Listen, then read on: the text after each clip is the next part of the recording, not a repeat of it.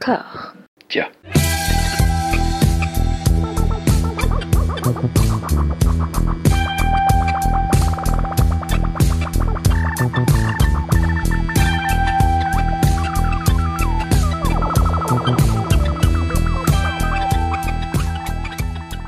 Bonjour et bienvenue à toutes et à tous dans ce format où nous ponçons collectivement des filmographies euh, intégrales, tout ce qu'on peut se mettre sous la main de réalisatrices et réalisateurs. Je suis rejoint par mes deux euh, conquérants, mes deux valeureux guerriers de, de l'horreur. Jérémy, comment ça va? Ça va, ça va très très bien. L'automne est là, euh, voilà. La, la spooky season est là, tout va bien. Oui, voilà, la, la spooky season, oui, l'automne, ça reste à débattre. Hugo, est-ce que tu es motivé Oui, Alors, je suis motivé comme Jaja. Je, je suis hyper content de participer à cet épisode. Déjà, je tiens. Alors, j'étais très content pour les précédents aussi, hein, mais euh, celui-là particulièrement me, me permet de respirer. Et ça fait du bien. Bah, on ferme un cercle en plus, quoi. C'est, on avait fait Wes Craven et Toby Hooper euh, ensemble. Là, on s'attaque bah, à un troisième réalisateur qui a démarré à peu près au même moment, qui a eu à peu près la même longévité, qui a marqué l'horreur euh, au moins à égale mesure, mais après on peut en débattre. Et il va y avoir beaucoup de débats, d'après ce que j'ai compris. Quel est votre rapport, vous, à, à Georges Romero en général Pour commencer, euh, Hugo, tiens? Je l'ai conscientisé un peu en, me refaisant certains de ses films, à quel point en fait il m'avait juste accompagné depuis euh, tous mes débuts euh, adolescents euh, dans le cinéma d'horreur. quoi.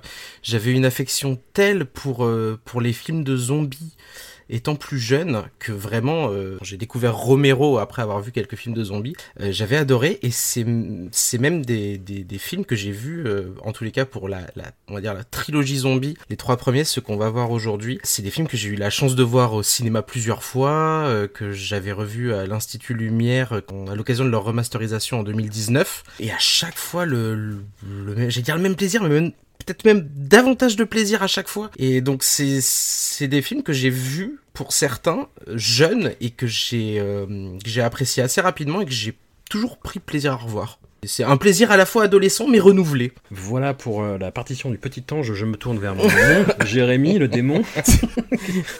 Ah non, mais moi c'est exactement la même chose, mais sans la partie Ah. plaisir renouvelé. Ok. Mais euh, non, non, sérieusement, c'est quelqu'un qui a compté, mais voilà. Euh, je- D'accord. les, les choses Ne sont, les, spoilons les- pas, les- les effectivement. choses sont plus compliquées euh, que prévu. De mon côté, euh, full disclosure, j'ai euh, bossé pour euh, Wild Bunch pour la sortie en Blu-ray de, de Land of the Dead. À cette occasion, j'ai pu parler avec des, des gens qui ont collaboré avec Georges Romero et qui m'ont tous dit énormément de bien. et donc, du coup, je vais être complètement, euh, enfin, encore moins objectif que d'habitude. C'est-à-dire, je pense que Jérémy va commencer à dire celui-là il est peut-être moins bien. Je fais oui, mais il était gentil. Nous n'attaquons pas la, nous pas la personne, attention. Il était super sur les tournages. Il- D'accord? Bon, je préviens, je pose un petit peu les enjeux du débat de façon euh, taquine comme d'habitude, et puis, et puis voilà, c'est pas grave. On se lance avec le premier long métrage de, de Georges Romero qui est, euh, qui est quand même quelque chose. hein, Qui est quand même quelque chose, La Nuit des Morts Vivants, 1968. Film euh, en noir et blanc. Voilà, les, débats en cours en disant que bon, ça peut remonter plus avant, que c'est une interprétation de la figure du zombie dans la mythologie vaudou, mais c'est une, complètement une réinterprétation. À ce là il a créé un genre cinématographique pour le pire, pour le meilleur, pour le meilleur et euh, pour l'encore pire et pour l'encore, l'encore, l'encore pire. Voilà. Je- J'en peux plus des films de zombies. Aujourd'hui, j'ai déjà dit, je le redis, euh, mais euh, mais voilà. Mais mais ce film-là, moi, c'est pas celui qui m'a vraiment tra- traumatisé de, Romero dans, le genre, mais pour l'avoir revu récemment et pour l'avoir revu vraiment là maintenant. Qu'est-ce que c'est, euh, qu'est-ce que c'est fort, qu'est-ce que ça tient la route? Il y a le, truc de dire oui pour un film de 68 euh, dans cette économie euh, avec les conditions de tournage qui étaient les siennes. Oui, certes, il y a en plus, mais le film en lui-même tient vraiment, euh, vra- vraiment tout seul et vraiment fort. Il y a des images pour un film de 68 qui sont terribles. Moi, je l'ai découvert vraiment en VHS, dans la, une des éditions, vieilles éditions VHS que j'ai usé euh, ju- jusqu'à la lie, et donc je l'avais découvert moi, vraiment avec une image granuleuse, quoi. hein, le, le- vraiment euh, la, la touche VHS qui se dégrade au fur et à mesure, et de le revoir en fait en copie euh, re- remasterisée, je crois que c'était d'il y a quelques années en arrière. Et ben le, le, le film est beau et en fait tout d'un coup tu te dis ah putain non on était vraiment sur quelqu'un qui était déjà quand même avec un certain degré de maîtrise professionnelle. Je vais sortir le, le, le marronnier à chaque fois qu'on parle d'un classique du film d'horreur, c'est-à-dire que je vais dire bah c'était un fantasme la nuit des morts vivants avant de l'avoir vu. Ouais. le titre évoque un truc vraiment incroyable en soi. Et je me souviens très bien qu'au milieu des années 90, alors je l'ai pas vu à ce moment-là, euh, Dieu merci, mais Arte l'avait diffusé. Crois que c'était quelque chose comme 95-96. Et c'était une des premières soirées un petit peu thématique Halloween, sachant qu'à l'époque c'était pas aussi implanté que maintenant. Et euh, je pense que c'était un petit événement que le film passe à la télé. Je me souviens de la, la jaquette dans le programme télé avec les, les morts-vivants un peu dessinés à la craie qui s'avançaient au premier plan. Et, et je l'ai pas vu à ce moment-là. Je ne me souviens plus quand je l'ai vu. Je pense que je l'ai vu malheureusement après la tempête, c'est-à-dire vraiment après avoir vu Zombie, Jour des morts-vivants. Je sais plus. Je sais vraiment plus. Et je suis un peu tombé de haut oui, le, le, le, film a incontestablement vieilli. Je pense que ça, on peut le dire. Après, euh, je, je dis pas que c'est un mauvais film. Même euh, le, le, fantasme mis à part, parce que j'avais vu ces autres films de zombies, parce que je parle de fantasme, mais c'est vrai que je me souviens des, des jaquettes VHS qui, qui vendaient pas le même film. Il y avait toujours des femmes nues qui se faisaient attaquer par des mains baladeuses, des conneries de ce genre-là. Mais c'est mais c'est vrai en plus. C'était c'était ça. Le, le, même en mettant ça de côté, j'avais eu un peu de mal. Là, je me suis, je me suis dit, je vais quand même le revoir. Il y a une copie 4K qui existe. Euh, c'est con de cracher dessus et bah ça a été compliqué. T'as eu la dissonance en fait de le voir avec une trop bonne qualité du coup? Non non non pas du tout. Ouais. Alors ça pas du tout. Ah, mais euh, je j'ai je, un respect pour ce film de se dire voilà le mec est arrivé il a ça a dû tourner je crois que j'ai regardé c'était quelque chose comme de l'ordre de, de, de, de 110 000 dollars avec ses potes quasiment presque j'ai envie de dire un film tourné au fond du jardin. Enfin il a révolutionné le cinéma d'horreur avec ce film là un film de drive-in qui en plus euh, a eu des problèmes de copyright, qui explique pourquoi il est libre de droit. Mais aujourd'hui, je vois une relique, je vois un film qu'on a pompé jusqu'à le laisser euh, presque sans vie et ouais, je, je, vois des gens qui clouent des planches sur des murs quoi. Je j'arrive pas à m'investir. Oui. Je n'arrive pas à m'investir du tout. Je vois. Tu les enlèves après. Je, oui, je, oui. je vois, tu vois, je vois je, que euh, toute la scène de début, on est censé sous l'orage, mais on, voit bien que ça a été tourné en plein jour, des, conneries de ce genre-là, et ça me sort. Je, vois les, les, les, mecs enfarinés là euh, au fond du jardin. Tu vois, je, je n'arrive plus à m'intéresser à ce qui se passe dans ce film. Je ne me sens plus, euh, voilà, je le vois comme une pièce de musée. Je suis derrière la vitre, je me dis c'est bien, voilà. Le film est ce qu'il est, voilà. Il y a, y a euh, je, je, on peut pas revenir dessus. C'est, je pense que c'est incontestable, mais moi la, la, la séduction marche plus.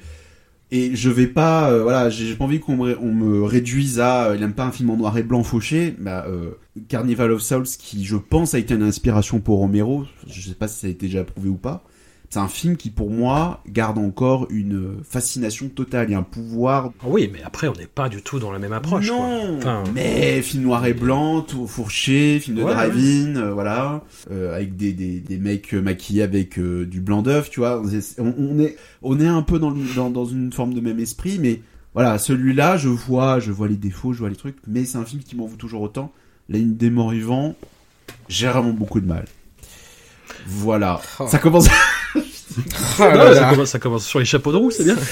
Euh, bah, non, mais moi ça me dérange pas en fait. Les mais je, je comprends. Vois, pareil, mais je, je suis comprends, comme toi. Je vois les mecs enfarinés et en plus avec des, des figurants qui sont complètement hagards et euh, qui sont qui sont paumés en fait, qui sont tel Ben Affleck dans un Terrence Malick, tu vois, qui sont qui, qui, vont, qui vont juger quoi. Le, le, film a un côté euh, rêve fiévreux, tu vois. C'est ouais. une esthétique presque, j'ai envie de dire, presque nue, c'est-à-dire espèce de noir et blanc avec des, oui, des oui. campagnes où tu vois rien, les cimetières sont moches, t'as deux maisons au loin. Il y a un truc un peu très étrange dans le film, mais ça marche juste absolument plus sur moi. Et j'en suis désolé, j'en suis le premier désolé.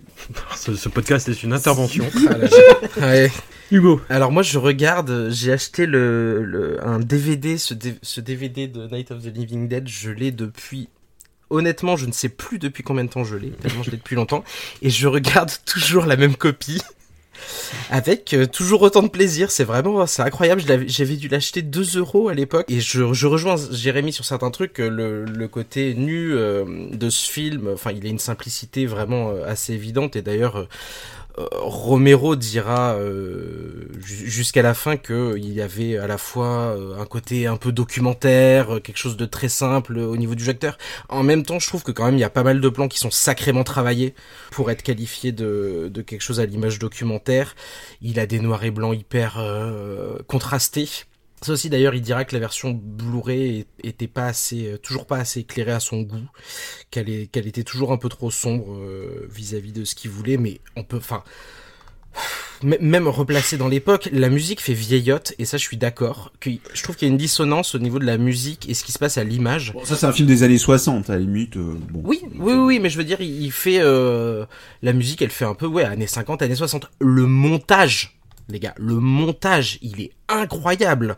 Enfin, on, l'a pas forcément mentionné en, introduction, mais Romero, il vient de la publicité. Il avait euh, monté déjà, je crois, à cette époque déjà, euh, la Image. Il montait des clips politiques, je crois. Enfin, il faisait des choses pour des politiciens, donc pour de la pub et tout. Et j'ai l'impression que ça lui a donné une espèce de punch, on va dire, qui met dans ce film. Et vraiment, je l'ai revu du coup il y a encore quelques jours là je suis vraiment mais euh, je, suis assez scotché hein. pour un film de cette époque il arrive enfin aujourd'hui, on qualifierait ça de, de, de, film nerveux. C'est pas le cas, il est pas nerveux, mais en tous les cas, il est vachement dynamique et je trouve que ça le rend, euh, ouais, ça le rend encore très actuel. Après, il y a aussi une, une richesse et je pense que ça, c'est Romero un truc dont il a été euh, un, peu victime. C'est toutes les interprétations qu'on a pu coller au film et qui donnent un espèce de poids, euh, on va dire, aux, nouveaux arrivants qui pourraient essayer de trouver dans ce film des choses qu'il n'y a pas. Hein. Par exemple, tout le, on va être obligé d'en parler à un moment donné, mais tout le discours euh, soi-disant antiraciste, bon ben on sait que Romero il a euh, il a pas arrêté de le démentir. Duane Jones il l'a pris parce qu'il le connaissait et parce qu'il trouvait que c'était un acteur, euh, enfin le meilleur acteur parmi ses amis. À la base le comédien qu'il voulait n'était pas dispo, donc il a pris Duane Jones. C'est un truc à la con, voilà. Ouais, ouais, ouais, c'est vraiment un truc à la con. Et c'est vrai que aujourd'hui, mais je pense que moi, moi, je trouve que ça fait partie de la richesse aussi des films de Romero, c'est qu'on peut les regarder aussi à différentes époques et y mettre des choses qu'il ne, que lui n'avait pas forcément pensé euh, à l'origine. Mais je trouve que pour le coup, ça fait partie des grilles de lecture euh, qu'on peut aujourd'hui, euh, en réactualisant le, nos visionnages, qu'on peut lui accrocher, même si lui ne l'avait pas pensé comme ça. Surtout qu'en plus, quand on regarde bien, en fait, il en fait pas, il en fait pas un héros hein, de ce de ce personnage. Il en fait un survivant, quelqu'un qui qui fera un peu tout et n'importe quoi pour survivre, mais il en fait pas forcément un héros. Hein. Il mine quand même une grosse start à Barbara, qui malheureusement va être un, un espèce d'objet pendant tout le long du film. Mais, mais d'ailleurs, est-ce, est-ce qu'il c'est peut-être nécessaire de raconter le pitch? Parce qu'il y a peut-être des gens qui l'ont pas vu. qui, qui, sont, ah, qui sont vas-y. Bah, oui, non, mais c'est vrai, ça, c'est, oui, bah oui, mais bon, c'est un frère et une sœur qui se rendent au, qui se rendent au cimetière et alors je sais plus pour honorer la mémoire de, leur mère, ont posé une petite gerbe de leur mère et qui en fait sont ont fait de la route et euh, sont sont claqués et en fait euh, ils, ils, se font euh, attaquer par euh, ben potentiellement ce qu'on ce qu'on interprétera après comme étant un mort vivant et donc le Johnny meurt très rapidement mais Barbara la sœur va courir et se réfugier dans une maison. Maison dans laquelle elle va être rejointe donc par par un homme qui pareil cherche à, à échapper au mort vivant et au bout d'un moment on va se rendre compte qu'en fait il y a déjà des personnes dans, dans cette maison qui se cachent dans la cave. Ce qui va d'ailleurs être, euh, enfin pour moi c'est là aussi où je le trouve toujours assez dingue, c'est qu'on va avoir toutes les discussions sur la survie. Qu'est-ce qu'on ferait en contexte de d'attaque de zombies? Et eh ben le, les choses sont déjà là. Ils se débattent sur euh, il vaut mieux s'enfermer dans la cave parce qu'il y a qu'une seule entrée et qu'une seule sortie. Oui mais non parce que euh, si jamais cette sortie est condamnée, on est foutu. Et en fait ça t'a toujours, enfin j'ai l'impression que là aussi où le genre se renouvelle finalement peu, c'est que bah on va toujours avoir dans les films ce, type de discussion sur euh, que faire en cas d'attaque zombie. Donc ils vont rester euh, dans cette maison qu'ils vont barricader euh, dans des séquences qui, bah, après forcément, inspireront beaucoup de, médias de la culture populaire dans le jeu vidéo. Hein. Jérémy parlait des des planches clouées, aux fenêtres. Et ils vont être obligés à un moment donné, enfin dans, leur tentative d'échapper, d'aller mettre de l'essence dans une camionnette, euh, chose qui va qui va mal tourner parce que c'est aussi un truc qui va revenir dans la filmo de Romero, c'est que euh, les zombies c'est pas une menace, euh, surtout là, hein, surtout dans Night of the Living Dead, c'est pas une menace vraiment méchante, hein, ils sont hyper lents, ils sont pas très forts, mais c'est une présence suffisamment oppressante pour amener les gens à commettre des erreurs, des erreurs bêtes, et là en l'occurrence se foutre le feu à côté d'une station essence quoi. Pour moi c'est un film qui, qui en plus a une vraie montée en puissance, enfin je veux dire quand même la scène de fin avec la gamine parce qu'ils ont le, couple qui est déjà euh, dans la maison, qui est caché dans la cave, a une enfant. Et la scène avec la gamine, elle est, elle est, elle est, cruelle à la fin quand même. Bah, non, c'est pas d'accord. Si, si, si, si, si, Ça a toujours été la base et c'est toujours l'éternel euh, antienne dramatique du film de zombies, c'est l'impossibilité de, de, faire société face à l'adversité, en fait. C'est-à-dire qu'il y a toujours un moment où euh, des ressentiments, ou des problèmes d'organisation, ou des, antagonismes marqués vont déclencher euh, l'irréparable et euh, précipiter, en fait, toute la communauté sous une avalanche de zombies. C'est tout, quasiment tous les films fonctionnent comme ça. Tous. Et, je suis, d'accord. Et d'ailleurs, et jusqu'à la fin, où il va y avoir, en fait, une, c'est là que aussi y a une espèce d'ironie tragique dans le film, c'est que, donc, il va réussir à survivre à cette nuit, à cette nuit d'horreur, euh, pour finalement se, se retrouver euh, tiré en pleine tête par une, une milice euh, un peu fascisante qui était partie avec ses armes dégommer du zombie, quoi.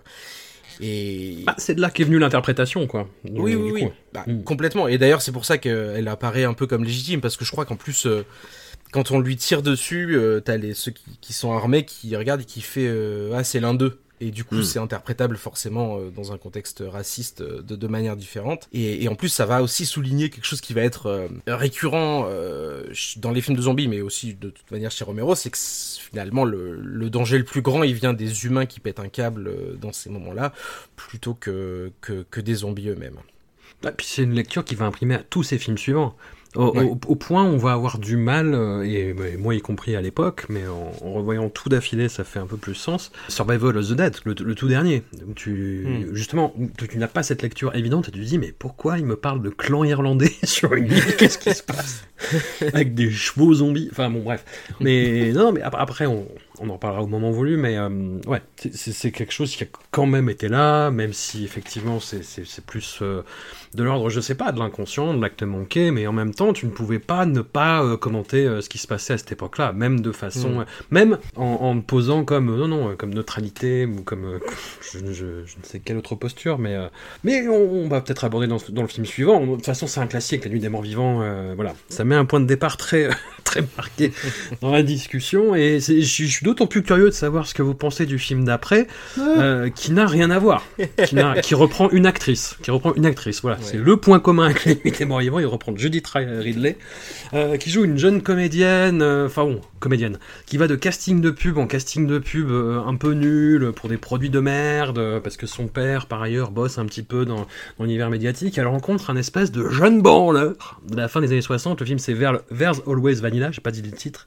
rien à voir, comédie romantique, euh, film d'auteur, un petit peu, euh, regard, c'est marrant parce que Wes Craven et Toby Hooper ont tous les deux fait des films un peu marginaux Mm. par rapport à leur carrière où ils posaient un regard sur la culture hippie. Là, c'est un peu le tour de, de George Romero et il y, a- il y a un côté. euh, Ouais, il est pas, il est pas convaincu par ce qui se passe.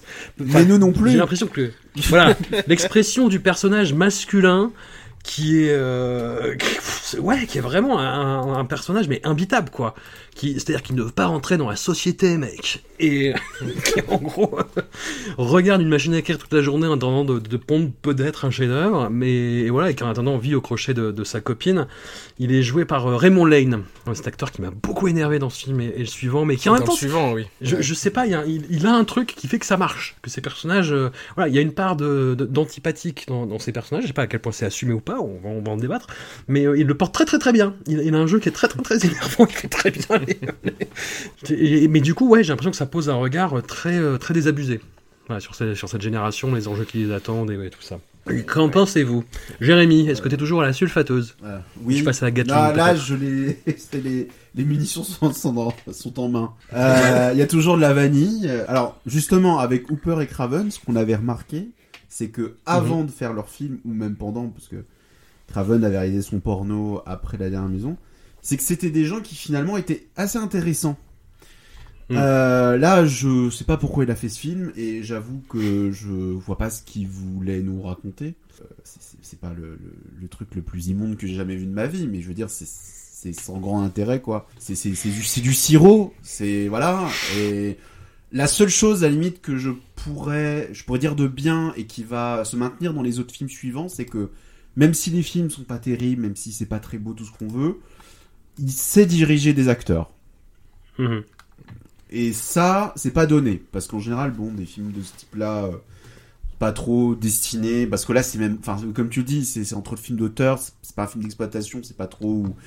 C'est quand même. Il, il choisit bien ses comédiens, ils sont, ils sont bien dirigés. euh, Mais euh, franchement, je, je vois pas dire quoi dire d'autre. C'est vraiment euh, c'est c'est la- la- C'est vanille comme film, quoi. ouais ouais ouais. C'est pas c'est pas fou voilà et même à titre de curiosité franchement euh, Écoute, au début ça m'a fait marrer, je t'avoue. euh, Ah, bah, tu ce- es trop cette fort, de hein. personnage un peu, un peu énervant, euh, à qui tout le monde, enfin qui revient, euh, il, il revient d'où? Il revient de l'armée ou je sais, je sais Oui, c'est ça, ouais, ouais, ouais, ouais, il me c'est ça, ouais. C'était un ancien soldat. Et chaque fois que quelqu'un le voit, il le regarde, il fait son of a bitch. Et ça, ça me fait rire. c'est vraiment, ouais, c'est un objet d'une autre époque, euh, avec des codes d'une autre époque, et un regard, ouais, complètement euh, dé- désabusé sur cette génération-là. Hugo. Oui, bon, alors pour le coup, je vais pas bon. avoir un discours extrêmement différent. Euh, je trouve qu'il a essayé. Alors, je, je crois que Romero lui-même disait que c'était juste qu'il voulait faire autre chose que du zombie, enfin, autre chose que de l'horreur. Il Ouais. voulait pas être étiqueté, mais je pense que c'est pareil pour tous les autres. Voilà, c'est comme tous Comme les tous autres. ses potes. Il voulait pas être étiqueté, il a voulu faire une comédie romantique. Bon, soit. Je, je trouve que, en effet, il y a quelque chose de, de, de profondément euh, euh, raté dans le film. Il essaye quand même. Enfin, moi, quand je, quand je le regardais, je me disais, mais en fait, de, quoi- de quoi il me parle? J'ai l'impression Ouais, qu'il essaie de me dire que, genre, la société de communication, les métiers de l'image, elle, elle est dans le mannequinat, lui, il veut écrire, je sais plus, des publicités ou des choses comme ça. Et je me dis, ok, il essaie d'observer au travers une relation amoureuse et leurs deux métiers une, une forme de vanité euh, je sais pas je lui trouve peut-être juste le côté euh, fin de l'insouciance peut-être euh, Mm. sentiment de fin d'une époque euh, des hippies en l'occurrence hein, c'est suffisamment clair que je trouve à certains moments qui fonctionnent parce que on est quand même face à deux, deux jeunes qui sont assez perdus quoi Alors ils ont pas de problème particulier parce que t'as l'impression que ils peuvent vivre de pas grand chose mais euh, t'as quand même cette idée que que c'est la fin d'une époque et qu'en fait ils vont devoir d'une certaine manière rentrer dans le rang. Que leur rêve elle d'être actrice et qui tourne du coup dans des euh, je crois oui je crois que c'est dans des pubs si je dis pas de bêtises. Mm. et lui qui refuse de mettre un costard ou je sais pas quoi bah, il va devoir un peu finir par le faire que bah voilà quoi. Tout ça c'est un peu ouais. fini. La jeunesse c'est un peu fini. Il va falloir se mettre au travail. Enfin c'est des trucs euh, ouais je- est-ce que je sais pas est-ce que c'est quelque chose qu'il fallait absolument voir euh, dans l'époque? Je ne sais pas. En tous les cas c'est sûr que c'est pas toujours très adroit et, et c'est souvent assez chiant. Bah, toute la partie à la fin où justement il, il met un costard parce qu'il a rien demandé Ouais. de tout le film en fait, à, part- à part, euh, à part faire l'amour à sa chérie et squatter chez elle, il a rien fait. Et euh, il dit bah tu sais quoi, tu sais quoi, j'ai une audition pour un job dans une boîte de pub et euh, il met un costard et des lunettes, il prend un air hyper hautain et il va au, à l'entretien d'embauche en disant ouais moi pour moi la pub c'est comme être un pimp, c'est comme être un Mac. Et il est très éloquent et les mecs sont complètement bluffés par son éloquence. Alors que c'est nul. c'est nul. non c'est nul mais je veux dire je pense que c'est là qu'il est et le pro- c'est vraiment Ouais, là enfin pour moi je- on parle d'une comédie romantique, mais je l'ai même pas trop vécu comme une comédie romantique, je l'ai plus vécu Hmm. comme une tentative de critique d'évolution de sociétale, parce que leur couple, il est pas très important. Il me semble que si je me souviens bien, ah, parce qu'en plus je l'ai pas vu, euh, je l'ai pas vu la veille. Euh, si je me souviens bien, à la fin, il y a une espèce de, euh, il offre, elle, elle s'est mariée, du coup sa copine de l'époque, elle s'est mariée, elle a des enfants, et il lui offre un petit cadeau en mode, euh, n'oublions pas euh, ces années quoi. ce moment où je faisais rien chez toi, quoi. Oui. super. Finalement, on était heureux. Ouais, Ah. ouais, c'est ça. Et Quel enfer. Non, Il y a une ouais. espèce de petite fibre nostalgique qui s'en dégage, mais faut, faut pas, faut pas chercher plus, quoi. Est-ce que c'est pas plus intéressant, pas beaucoup plus intéressant, mais plus intéressant. Dans le film d'après, 72, Season of the Witch Hungry Wives, euh, les femmes affamées en, en français. Et donc c'est un film qui, pareil, n'est- pas peut-être euh, marqué par sa, sa finesse discursive. C'est sur euh, voilà, une, une mère au foyer qui est abandonnée par son mari, euh, qui est par ailleurs euh, assez violent, dont elle euh, a peur, et elle est frustrée sexuellement, et sa fille commence à sortir avec l'horrible Raymond Lane. qu'on a vu dans le film d'avant. Ce macro de la publicité qu'il a euh, revient vraiment en mode euh, sa- sauvageon hippie, euh, je fume de l'herbe. Et je débauche euh, votre jeune fille, euh, madame. Ça réveille plein de choses. Et elle se met par ailleurs à la sorcellerie. Et il commence à, à y avoir quelque chose de. Ouais. Un, un espèce d'entremêlement de tout ça. La sorcellerie, la frustration, les hippies. Et. Pareil, j'ai l'impression que le film va quelque part et puis il me perd en fait. Il me perd parce que euh, il y a quelques petits euh, dans Vers the West Vanilla, il y avait quelques petits essais, mais euh, qui lorgnaient vraiment du côté du film d'auteur pour le coup dans le montage et c'était et euh, oui intéressant on va dire à, à minima toujours cet, cet adjectif horrible. Là, j'ai l'impression qu'on est un petit peu plus dans les clous formellement, parfois trop. Voilà, il me manque le truc qui fait que le film déraille vraiment. J'ai, alors que il a, il a tout pour. Ouais, alors je, je crois si je dis pas de bêtises, euh, Hungry Wives, euh, c'est le titre qu'avait donné le distributeur. Ouais, parce que le film a été remonté, il y a une histoire. Euh, oui, pas très c'est claire. ça. Et puis surtout, il avait été On distribué commence à les l'origine. histoires là. Ouais. Ouais, il avait été distribué par une, à l'origine par une euh, société de films érotiques, euh, si je dis pas de bêtises, et qu'en fait euh, le distributeur Oui. avait essayé de le vendre comme ça. En fait, c'est voilà, c'est pas Romero qui l'a appelé Angry Wives. Les, les deux noms qui sont utilisés, je crois, c'était Season of the Witch et Jack's Wife. Si Ouais. je dis pas de bêtises, mais Hungry Wives, c'était le, c'était le nom donné par le distributeur. Et écoute, moi, il y avait un petit début de, la première scène quand même, euh, elle est cool. La, la première scène, elle Mhm. est pas mal, mais elle laisse, elle laisse un peu espérer peut-être un peu trop du reste du film. Et je dis pas ça que parce qu'il y a une vibe folk horror. Il y a quand même un truc de, euh, oui, de la femme, euh, la femme au foyer qui euh, malheureusement euh, se fait mettre en laisse très littéralement par euh, par, par son mari. Mais peut-être que euh, Jérémy veut, veut commencer. Bah non, t'es sûr que t'as lancé. Non, je suis, ouais, J'ai d'accord, tout cassé moi en plus, donc euh, ce serait, ce serait Ouais, non, idiot mais- quand même. Non, mais je vais pas. euh, je- Ah, les Karen frustrées sexuellement, ça suffit.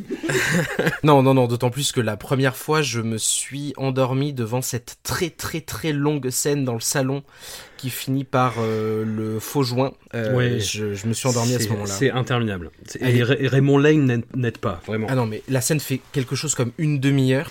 C'est ma- c'est marrant, c'est la seule scène que j'aime bien. Alors tu vois, comme quoi. C'est vrai? Oui, j'aime bien. C'est terrible. Non, mais c'est terrible. Surtout que là, il n'y a pas le. J'aime bien les femmes Il y a- folles, c'est pas le-. Ah bah. Ouais, mais en plus, les, les pauvres, elles sont même pas folles. C'est ça le. C'est, elles sont, elles sont frustrées. C'est pas mal. mais non, mais c'est vrai. C'est. Enfin, voilà de la simili exploitation. Euh, Ouais. pour employer des termes techniques. Non, Hag, c'est les, les, les filles, les, les films avec des, euh, des vieilles filles folles, quoi. Ouais, ouais. What's Happened Non, to Baby Jane, tout ça, quoi. Là, en l'occurrence, on suit une, euh, une femme donc, qui est mariée à un homme d'affaires qui voyage beaucoup, qui est pas beaucoup à la maison et qui en plus euh, est violent quand il est là. Elle a une fille de 19 ans, elle se fait chier, elle a des cauchemars. euh, qui eux par contre sont pas sont, sont parfois pas mal bon il y en a pas beaucoup hein, dans le film mais y a euh, que ça. c'est les seuls moments quoi? Moi j'ai eu l'impression qu'il y avait que ça. Qu'elle avait un cauchemar toutes Oh, les y a- 5 minutes. Ah bon bah non il y en a sur second. 1h45 il y en a 4 et ils durent 3 minutes chacun Vous êtes en train de complètement fucker la perception de ce film. C'est-à-dire que la scène ne fait pas vraiment une demi-heure. Je, je veux le dire, déjà. Il n'y a pas de cauchemar tous les 5 minutes. Il n'y a pas de partous d'éléphants à la fin non plus. Calmons-nous. Mais ceci dit, euh, il n'y a pas deux versions parce que Si, si, mais bon. Moi, j'ai une version d'une heure 45, mais je crois qu'il y a une version de plus de deux heures. hein.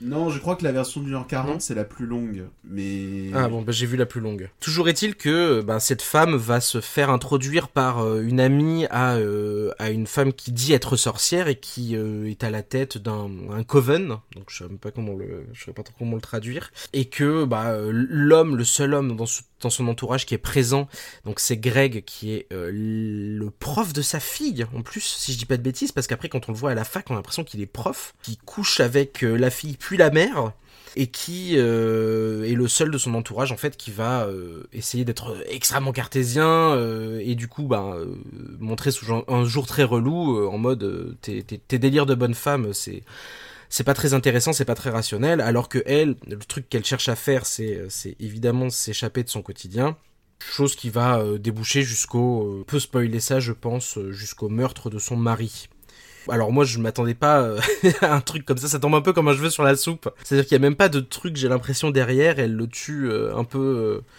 un peu comme ça d'un coup de d'un coup de fusil et ça boucle à la fin quand même sur une scène de rite qui est pas mal où elle se fait introduire euh, au coven et ça ça boucle un petit peu avec la la, la, la scène d'intro sur le côté folk horror donc c'est il y a des petits moments comme ça qui sont peut-être plus appréciables mais c'est vrai que bah, pas très emballé. Jérémy Il y a, au début des années 70, une petite parenthèse, hein, je sais pas exactement pourquoi, mais il va y avoir plein de petits films d'exploitation américains qui ont été très influencés, je pense, par euh, Carnival of Souls et La Nuit des Morts Vivants, avec cette même idée de on va pas vous vendre des seins et du sang, on va plutôt faire des films d'atmosphère un peu étranges.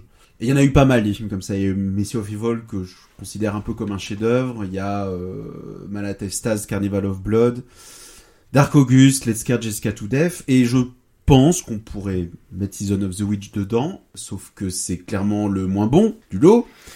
Je vais répéter, c'est pas très intéressant, c'est pas très beau visuellement, même le casting en lui-même n'est pas très beau. Enfin, la, La pauvre actrice, il lui colle des choucroutes absolument euh, infâmes. Le discours n'est pas très clair, c'est-à-dire que moi je l'ai vraiment pris comme euh, ah regardez ces bonnes femmes qui se retrouvent entre elles et qui font des choses pas très claires pour tuer leur mari. Bon, je suis pas sûr que ce soit même en le retournant dans tous les sens, je sais pas trop où est le féminisme dans le film.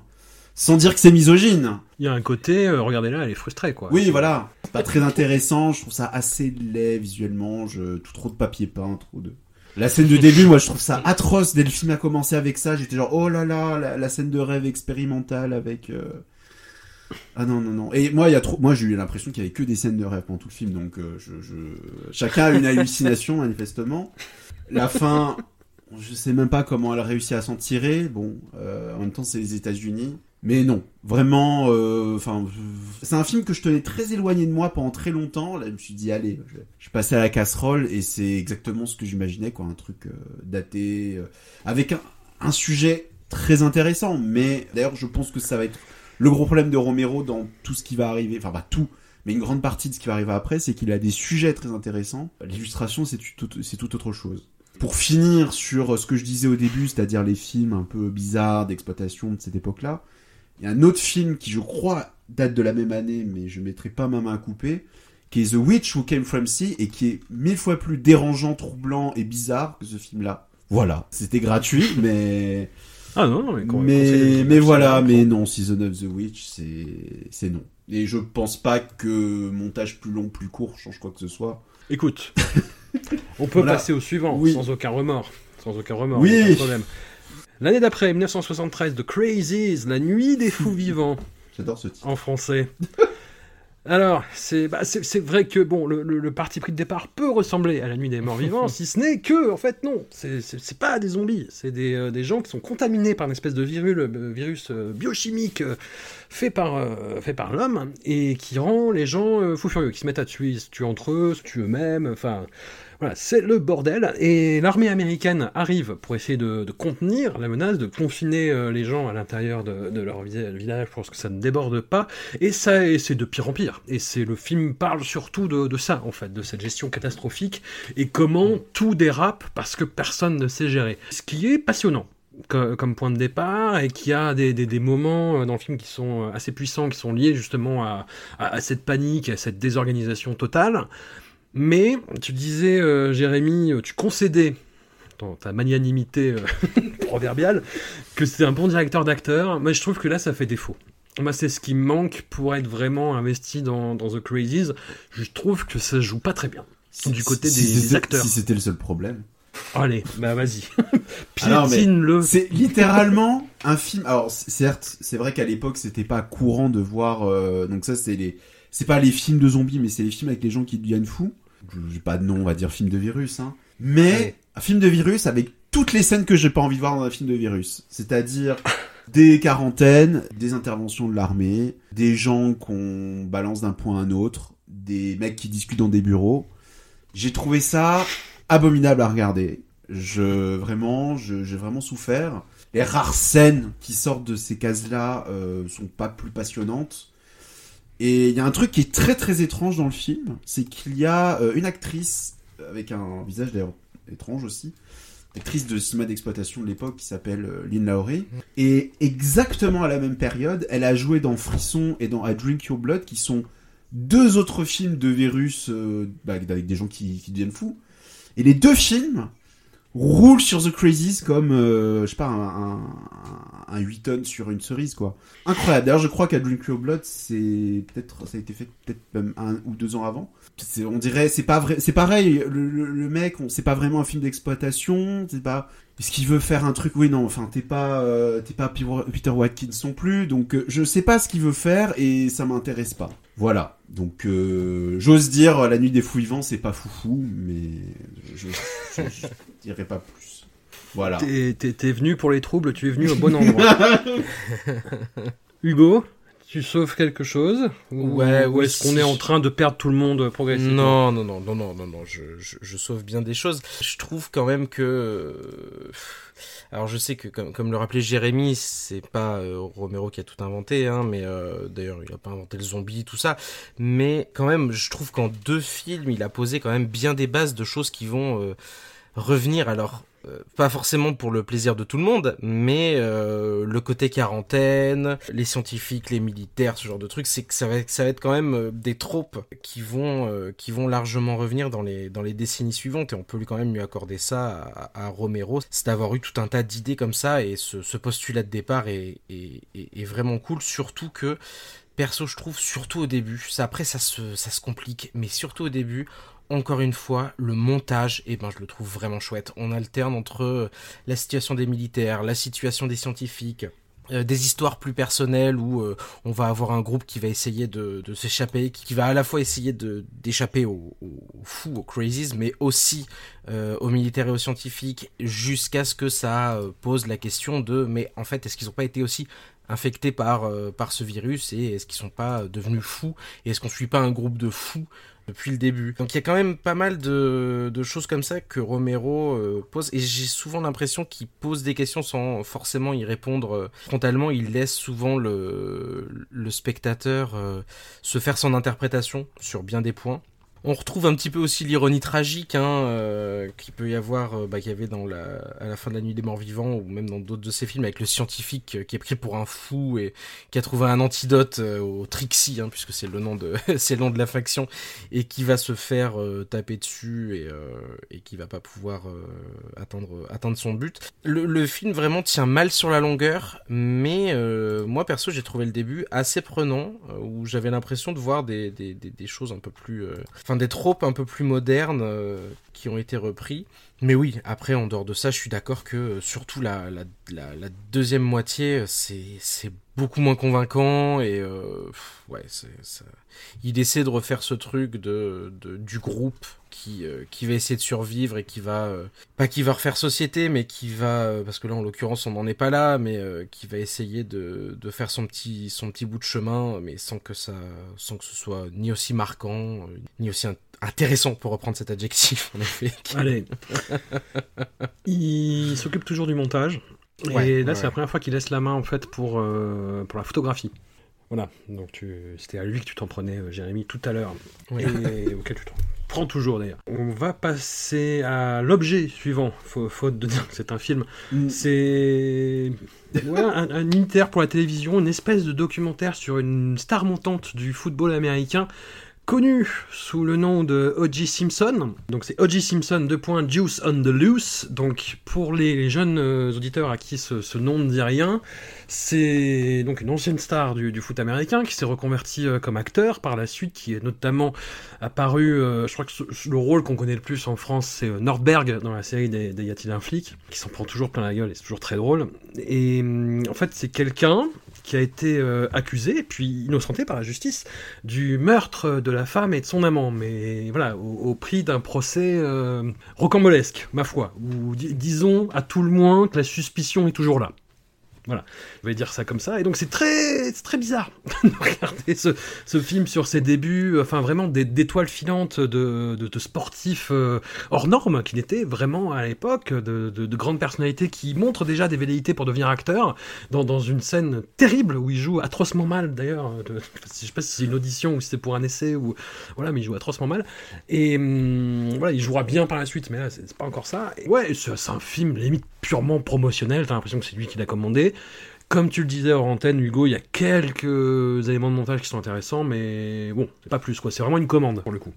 Ouais. Après, Étoile filante, quand même, euh, il a fait 10 saisons, hein, je crois, si je crois bien, O.J. Simpson. Oui, oui, oui, euh, c'était Étoile montante, euh, l'expression, plutôt. Là, le, le, le, documentaire arrive dans le, on va dire, le ouais, la, la, moitié de sa carrière en 74, donc c'est 20 ans avant les accusations hein, de, de meurtre, c'est 20 ans avant, et, et, tu trouves que ça a été, on dirait que ça a été commandé par lui?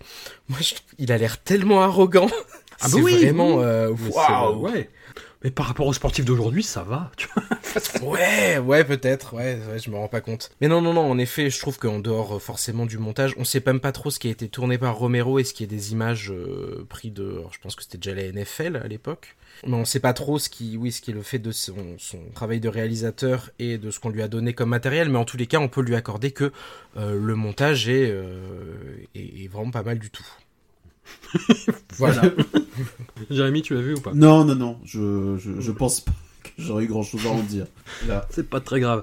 Bah, ça nous permet de, d'en- d'enchaîner sur le, le film suivant. euh, Enfin, le suivant qui a été tourné, à- qui a été tourné avant, mais en fait c'est une espèce de, Ouais. d'aberration qui a été exhumée il y a peu de temps, en fait, il y a de ça Ouais. quelques Ah oui, années oui, en arrière. C'est euh, The Amusement Park, donc qui est daté de 75 sur IMDb, mais je crois que c'est un film qu'il a tourné entre Season of the Witch et The Crazies, donc qui est plutôt de 73. C'est ça. Et hum, donc c'est une commande d'une euh, so- société luthérienne qui voulait faire des films de, de prévention euh, sur la maltraitance des personnes âgées. Et le film parle plus ou moins de ça. Plus ou moins, ouais. C'est- Ouais, un, un vieux monsieur euh, qui est interprété par euh, Lincoln Mazel qu'on verra dans, dans, dans le film suivant, dans Martin, Martin, et hum, qui va dans un parc d'attractions et qui est effectivement ma- malmené, euh, que ce soit sur les attractions, par les, euh, les, les autres touristes, par l'ambiance générale. Il y a quelque chose de très très très cauchemardesque. C'est un film qui fait un peu moins d'une heure. Et tout le long, on se demande ce qu'on est en train de regarder, mais c'est c'est quelque chose de très singulier et d'assez prenant. Jérémy, ça t'a pas un peu... Ah non, c'est horrible. C'est horrible, Ouais. d'accord. Oh, Allez. mais enfin, Jérémy. Attends, non, non. mais- Non, mais le, Le- mec, le mec est là, est venu là pour, pour... Le film a été exhumé il y a 2-3 ans et les gens disent oh, incroyable, le, le chef-d'œuvre perdu de Romero. Je me suis dit bon, je vais, je vais quand même voir ce que ça donne. Quand on dit spot de prévention, c'est un spot de prévention, c'est-à-dire qu'il y a quand même un mec qui débarque au début et qui nous dit oui, euh, Oui, vous allez voir Ah oui. machin, ok, bon, pourquoi Ça pas. a été rajouté après, ça.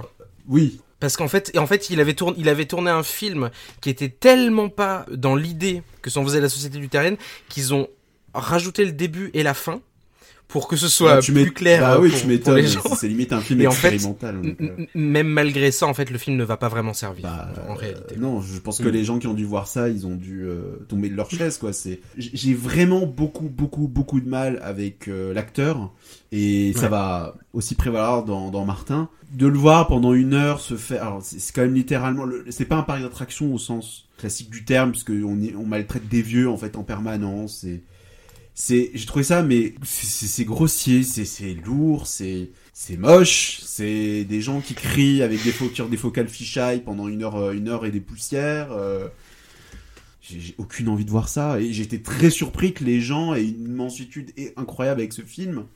Je vais pas jusqu'à dire qu'il aurait mérité de rester enterré, mais euh, on, est plutôt dans la curiosité bizarre que le grand film perdu.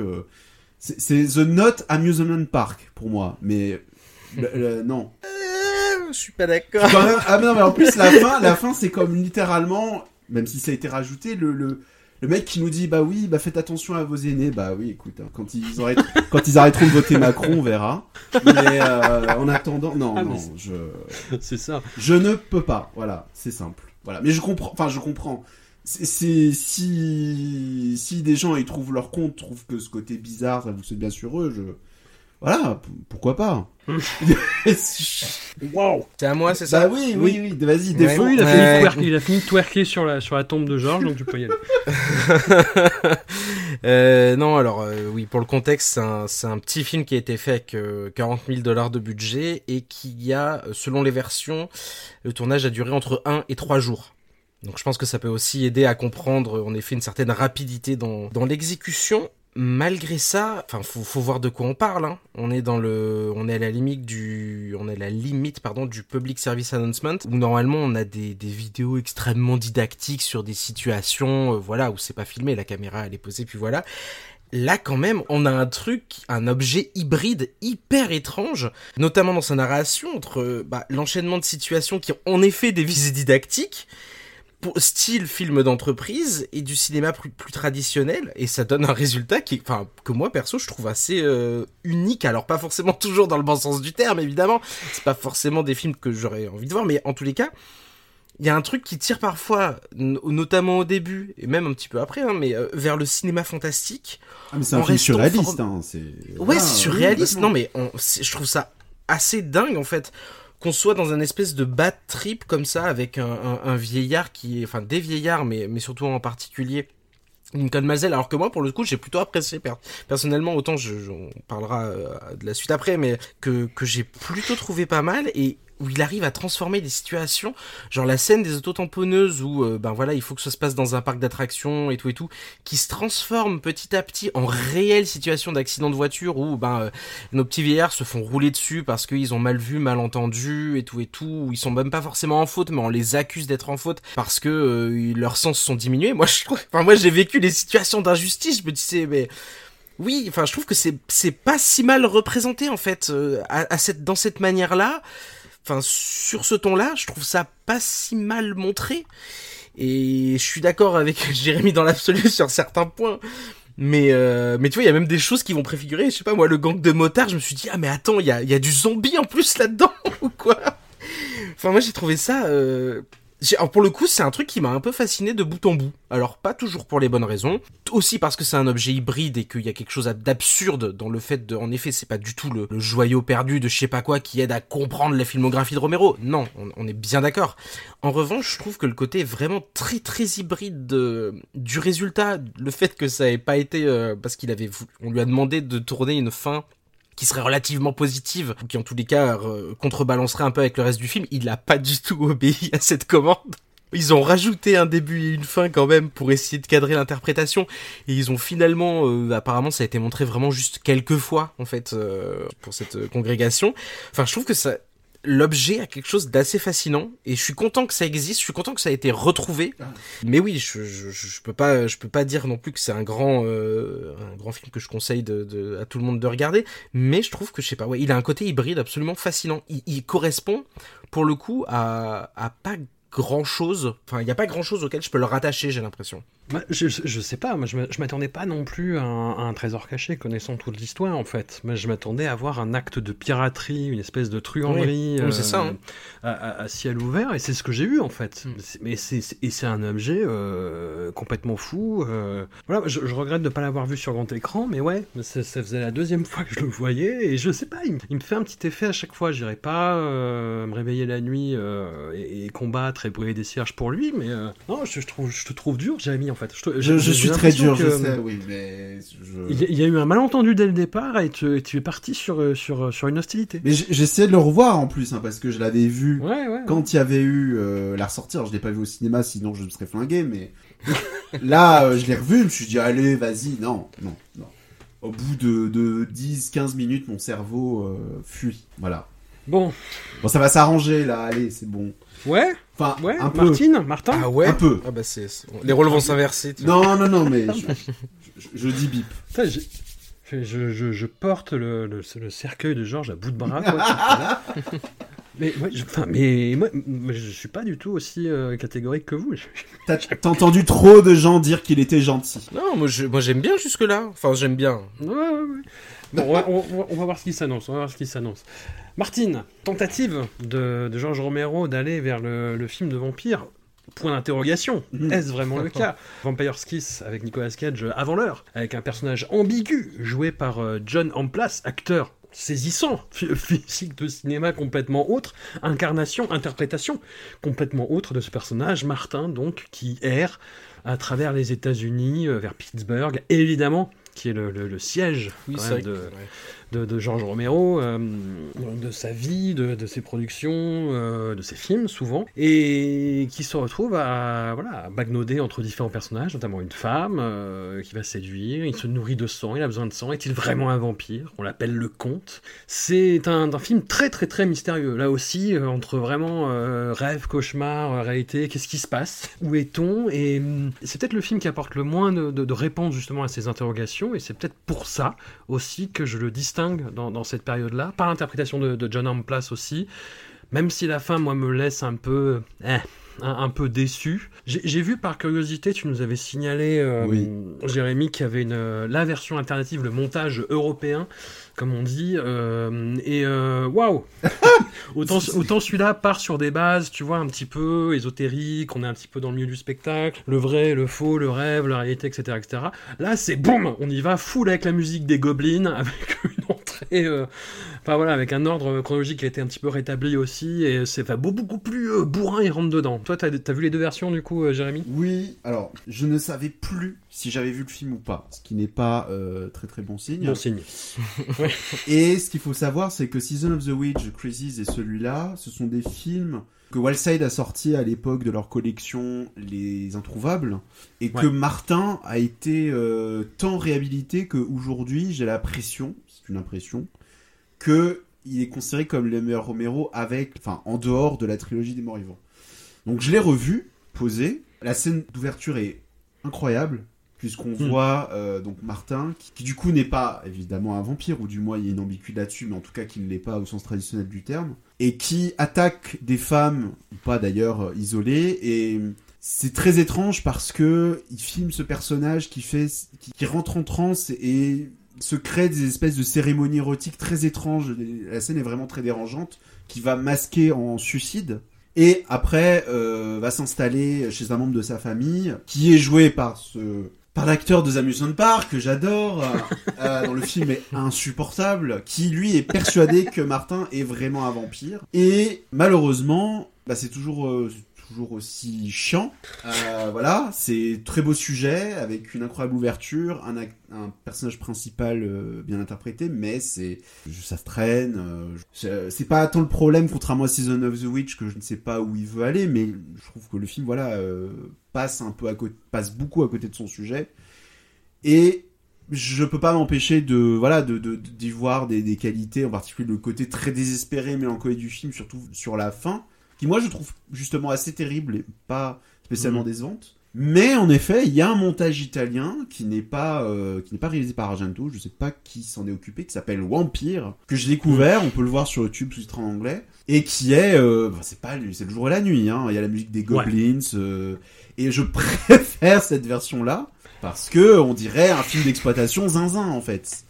Avec des scènes en moins la scène de la du, du, du wagon lit au début est déplacée elle est au début mais un peu plus tard le film perd en mélancolie mais par contre je trouve qu'il gagne en bizarrerie et en énergie il y a aussi ces scènes en noir et blanc où on sait pas exactement si c'est des flashbacks, si ce sont ses rêves. Enfin, c'est pas mal dégraissé, c'est quand même une version vraiment très dégraissée. Mais je préfère en fait. C'est pas un film qui me passionne et je préfère à la limite le voir comme un, film d'exploitation un peu zarbique, un film arty. euh, Malgré tout ce que je pense, c'est-à-dire malgré le fait que je trouve le film, voilà, je trouve- le, le film a l'air vraiment très très très très fauché, alors que, enfin, je- presque le film a l'air plus vieux que, euh, enfin, le film date de 77, mais on dirait presque qu'il date de de, de, de l'année de Season of the Witch. C'est très étrange. C'est c'est, on dirait qu'il fait encore ses films avec des bouts de ficelle. euh, Mais voilà. C'est le cas, hein. Mais c'est le cas, pas- bien sûr, c'est le pas- cas. C'est pas un gros budget, quoi. Non, non, non, pas du tout. Mais, euh, mais du coup, il a une fragilité qui, moi, me, me passe un peu au-dessus. Mais euh, j'aime bien le j'aime bien le montage italien qui qui, qui t'a d'autres films. Ouais. Essayez, j'ai envie de dire, voilà. Est-ce que c'est l'adopté, Hugo Euh, alors c'est peut-être celui avec lequel j'ai eu le plus de mal. Ah, Allez. tout arrive.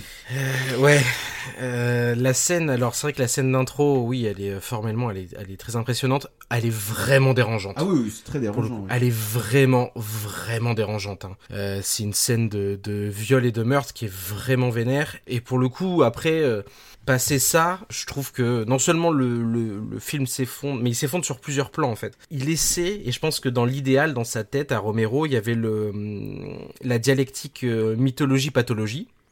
Ça, je pense que c'est assez clair. Sauf qu'en fait, ça n'arrive jamais. Ça n'arrive absolument jamais. Le- côté, patho- enfin, le côté mythologique, t'as l'impression qu'il est dans la folie ouais de son neveu ou oncle je sais plus là Lincoln Maisel. Ça ne marche jamais parce qu'à aucun moment on nous donne des indices sur c'est un vampire. Le seul les seuls petits indices les seuls trucs auxquels se raccrocher c'est donc les phases en noir et blanc qui sont euh, ben on, on nous instaure le doute. Est-ce que c'est ses souvenirs? Est-ce que c'est son imagination? Mais enfin à un moment donné quand tu n'utilises rien de la mythologie du vampire poser la question c'est mentir sur ce que fait le film en fait. Enfin moi je pense Mm. qu'il y a un espèce de mensonge initial dans ce film qui le rend mais impossible. On ne nous fait pas croire que c'est un vampire. Il est fou, il se prend pour un vampire peut-être, encore qu'en fait non, parce que s'il se prenait comme un vampire, il serait, euh, enfin, il jouerait la répulsion euh, face à certains signes, la lumière du jour ou je sais pas quoi. Là, il ne le joue même pas en fait.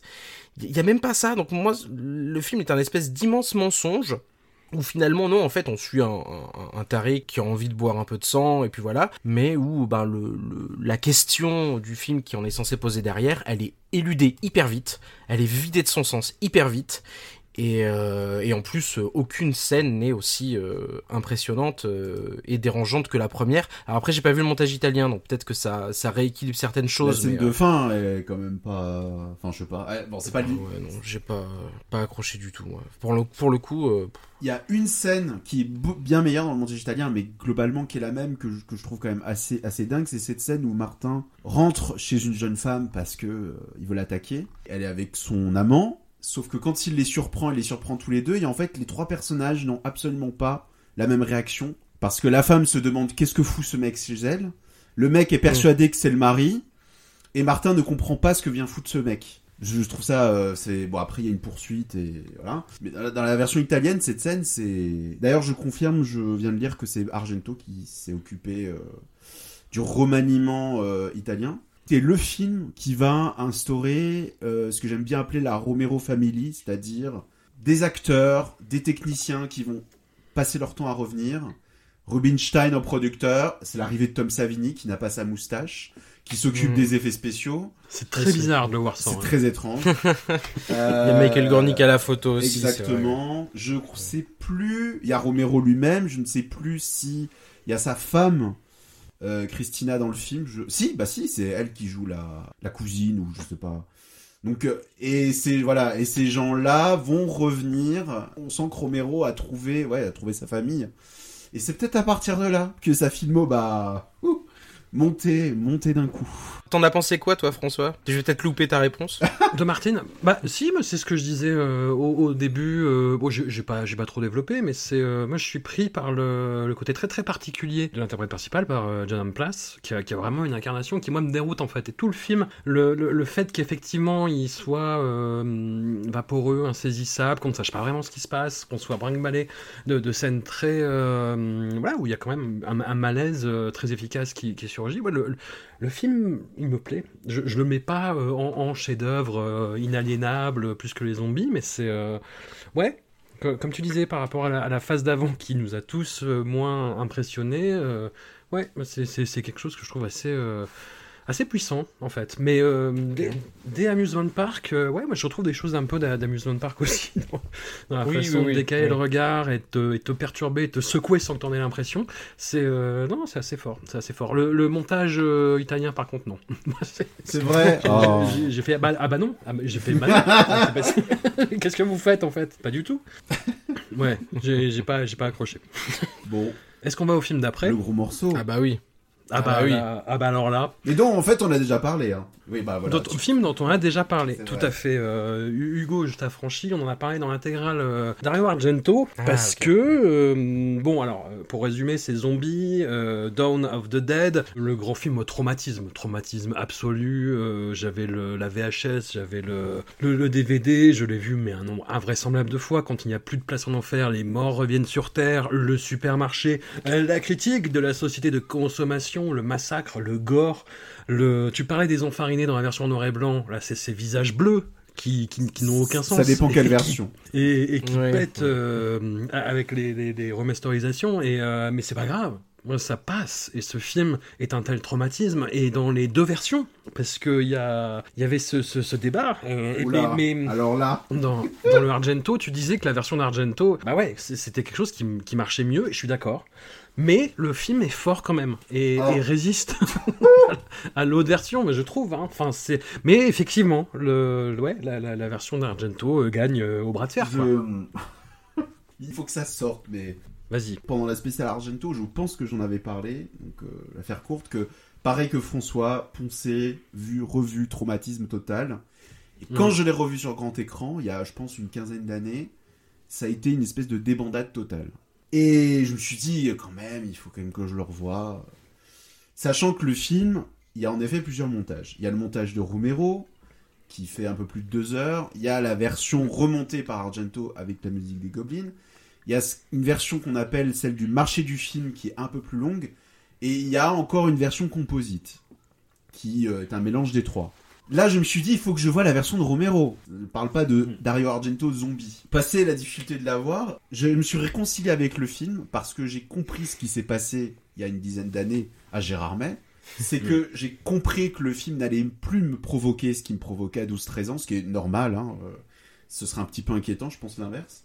Mm. Mais je ne peux pas lui enlever le fait que c'est un film incroyable, qu'il y a eu des films de zombies entre la nuit et zombies, mais Romero a cette vision qui est très terre à terre finalement de l'invasion zombie, où on sent tout de suite concerné avec des personnages très bien écrits, avec putain d'ambiance du moll 70s euh, que je trouve incroyable.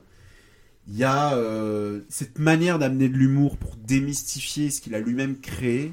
Il y a énormément de choses du film qui sont incroyables. Et les zombies, oui, voilà, c'est pas grave. Voilà, je pense que ça, euh, les effets bricolés de ça, c'est pas grave. Ça, je pense que voilà, il- je, je suis sorti de ça. Il y a des choses encore dans le film que j'aime beaucoup, le plan avec la balle de tennis, le- l'immeuble là qui s'éteint au Ouais. fur et à mesure, il y a des choses. Mais alors le montage de Romero, j'ai trouvé que c'était une horreur. Une- Alors j'explique que c'est grosso modo le même film, il y a des scènes en moins, voilà. Bon, ça c'est pas très grave. C'est dommage d'ailleurs, le Romero, euh, Argento n'a pas gardé par exemple la scène de la fameuse scène de la pale d'hélicoptère, Euh, Mm. des petits trucs. C'est- Ah, c'est- attends, c'est Romero qui la... Non, c'est Argento qui la garde pas. Et c'est le... On est d'accord que c'est le montage de Romero qui est plus long Oui, c'est le Romero Oui, qui est oui, plus long. oui, ok. C'est- c'est- la scène n'est pas dans, le, dans la version d'Argento. Oui, oui. Et la version de Romero n'a n'a plus vraiment la musique des Goblins, ou alors on l'entend vraiment de temps en temps. Mais je crois, je crois, hein, je, je crois que c'est des plages musicales, je sais pas si elles étaient libres de droit ou. Et ça flingue, mais tout le film. La scène de l'assaut au début, qui est quand même une scène hyper tendue, hyper violente, Hmm. c'est, c'est, je, je me suis dit, mais attends, j'ai l'impression qu'ils ont mis un déambulateur au film. J'ai l'impression d'avoir une pauvre femme âgée à qui on rajouté des couches de latex pour lui dire on va te rendre encore plus vieille. Parce que le film est daté, mais ça c'est pas grave parce qu'il a encore tout ses qualités, toutes ses qualités. euh, mais euh, la version de Romero, c'est c'est horrible. Le film prend, euh, je sais pas, euh, 120 ans d'un coup. C'est terrible. J'ai trouvé ça terrible. Donc ne la regardez jamais. Regard... Continuez à regarder Zombie. De toute façon, c'est la version que tout le monde a vue euh, en Europe, Ouais. machin. Oui. Et juste, petit truc, mais ça c'est technique, parce que je m'amusais à dire les zombies euh, sont bleus, machin. Actuellement, je ne sais pas ce qui se passe avec ce film, c'est très difficile d'avoir une... Enfin, si maintenant elle existe, elle est chez les Anglais de chez Sight, mais c'est très difficile de voir une copie 4K, ou en tout cas une copie vraiment très fidèle du film, parce qu'il y a eu un- une première copie 4K qui a été supervisée, je ne sais pas pourquoi, par Nicolas Wingreffen, qui est bleu, et une version qui a été tripotée euh, en France dans le fameux coffret de CC qui a été beaucoup, beaucoup, beaucoup, beaucoup discuté, où c'est vert. Non, je, je l'ai ce coffret, c'est pas vert, c'est plus gris. Oh putain. Merci. Mais c'est pas vert. Laissez- Non, mais il y a encore des zombies bleus. Il y a, c'est marrant, il y a certains zombies qui sont bleus et certains zombies qui sont plus gris. Mais c'est un problème. Enfin, laissez, laissez les couleurs de Oui, ce oui, film. Laissez, laissez ce film. Donc voilà, c'était juste pour dire ça, mais sinon, voilà, ne regardez jamais le montage de Romero, sinon... euh, T'as- encore trouvé la moyen de dire du mal. Mais, c'est- non, mais je suis... Non, mais voilà, je... Il faut prévenir les gens, trigger warning. Non, non, mais je, je trouve que t'exagères, mais, euh, mais tu as raison. Non, mais... Il n'a pas 120 ans, il prend, il prend 12 ans, peut-être. mais euh, oui, oui, oui, oui, j'entends, j'entends. T'as réussi à rester jusqu'au bout, stoïque, avec le montage de Romero. Moi, j'ai- moi, j'ai pas pu. Je- je- au bout d'une demi-heure, j'étais, j'avais envie de, de, de m'arracher les vêtements, de, de, de, de hurler. C'était pas, c'était pas, c'était pas, c'était pas tenable, quoi. J'ai l'impression de, c'est, je sais pas. Écoute, hein. Surtout que la musique, c'est marrant, mais euh, la musique, c'est Romero qui a tenu à garder celle-là pour sa version. Il a dit à Argento, écoute, pour l'Europe, ok, tu mets la musique que tu veux, mais moi, je veux garder celle-là. ce qui n'arrange pas son cas. Je trouve ça d'autant plus étrange. Enfin bon. Alors la version de Romero, je l'ai vue, mais il y a longtemps. Là, euh, j'ai revu la version d'Argento euh, cette fois-là, mais je me souviens très bien parce que je me souviens de la scène avec les pales d'hélicoptère. C'est avec le, le, le, le- le petit blondinet là qui euh, est à côté de son hélicoptère et en fait le zombie marche, monte sur des caisses pour l'atteindre et en montant forcément les pales d'hélicoptère euh, lui lui coupe la moitié du cerveau. Donc donc là j'ai revu la version d'Argento que j'adore, que, que j'ai vu euh, plus que j'ai oui plus vu plusieurs fois au ciné, que je prends toujours énormément de plaisir à revoir. Euh, alors à chaque fois je me pose la question quand même parce que le pareil hein, c'est un peu comme le, pour le discours euh, antiraciste dans le Night of the Living Dead. Romero, tout le monde dit oui société de consommation en effet. Romero à chaque fois essaie de se dédouaner. En... C'est sur, sur Zombie il est revenu là-dessus? Parce qu'il me semblait que alors, quand même, c'est dur. Là, là, c'est dur. Quand même, oui, je, je, suis complètement d'accord, mais quand il parle de ces films de zombies, il dit toujours. se passe au Vietnam, il parle de la guerre. Non, pas du tout. Pas du évidemment, tout. non, non, non, évidemment, c'est pas ça que je veux dire. C'est que il dit toujours, oui, moi, ce que j'essaie, c'est ce que j'essaie de faire, c'est de mettre des euh, situations, des gens dans une situation particulière et regarder comment ils essaient de s'en sortir, mais il essaie de, enfin, j'ai l'impression qu'il le remettait pas toujours très en avant, alors que, en plus, je trouve que le discours sur la société de consommation, il est dans le film plus fin, même si on a l'impression qu'il est, euh, qu'il est extrêmement évident.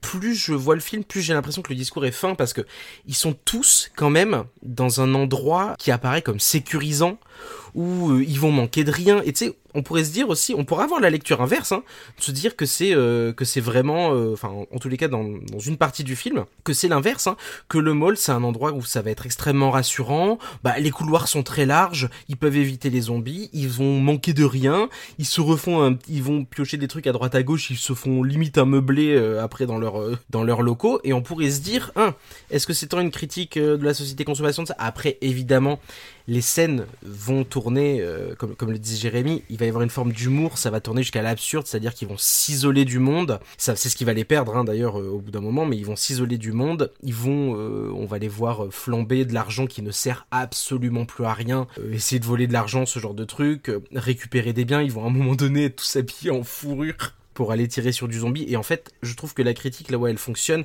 c'est qu'elle fonctionne par contraste avec euh, la situation qu'ils sont tous en train de traverser et ils essaient en fait d'éluder leurs sentiments parce que très rapidement après la mort de, Peter, ils vont euh, avoir un espèce de dîner aux chandelles. J'ai l'impression qu'ils vont oublier très vite qu'en fait tout, tout ce qui est autour d'eux vont leur faire oublier très vite à la fois le danger et, euh, et les émotions qu'on peut avoir euh, vis-à-vis de la perte euh, d'un des membres du groupe qui vont se réfugier immédiatement dans cette forme de consommation là et je pense que la, critique elle fonctionne davantage dans ces petits moments d'humour absurde que dans le fait qu'ils sont placés dans un supermarché. Parce qu'en fait le fait d'être placé dans un mall ça pour le coup ça va être plutôt je trouve la partie rassurante. D'ailleurs Ken Forey à la fin il va hésiter à tout simplement en partir il va, il va y avoir un espèce de moment de doute. Est-ce que je mourrais pas ici en fait? Parce que je retrouverais sans doute rien d'aussi sécurisant que, que, que, le mall. C'est pour ça que je trouve que le film en fait gagne, euh, en tous les cas chez moi, à chaque fois que je, que je le revois, je gagne un petit peu en, subtilité vis-à-vis de,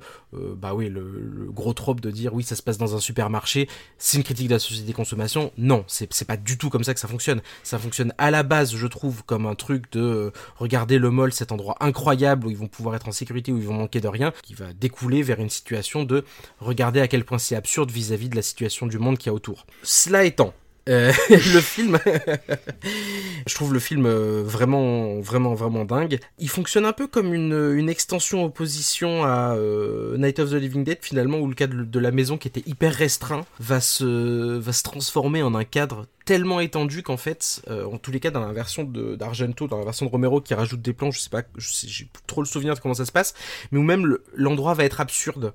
Euh, on va pas comprendre, on voit des, des, des, immenses couloirs, on voit des endroits, à un moment donné on voit des plans où ils disent oui voilà ils vont, on va essayer de d'emmurer cette partie pour cacher les escaliers, mais on a l'impression que finalement le, là où la maison avait un, un côté très clair et on savait où on se situait, on savait d'où venait l'attaque, là il y a aussi ce truc de dans le supermarché d'avoir une espèce d'endroit beaucoup trop grand pour eux euh, endroits qu'ils vont pas pouvoir défendre. Hein, euh, là où la maison offrait le minimum, où tout était très frugal, ils devaient faire avec euh, le peu de choses qu'ils trouvaient à droite à gauche. Là, ça va être l'inverse. Ils vont avoir des munitions illimitées. En fait, ils, vont pas être restreints par, et c'est là où c'est le film est intéressant, c'est qu'ils vont plus être restreints par le côté survie vis-à-vis. C'est plus un survival. C'est plus on trouve à droite à gauche, on prend des bouts de bois pour taper sur sur la tête des, des, des, des zombies.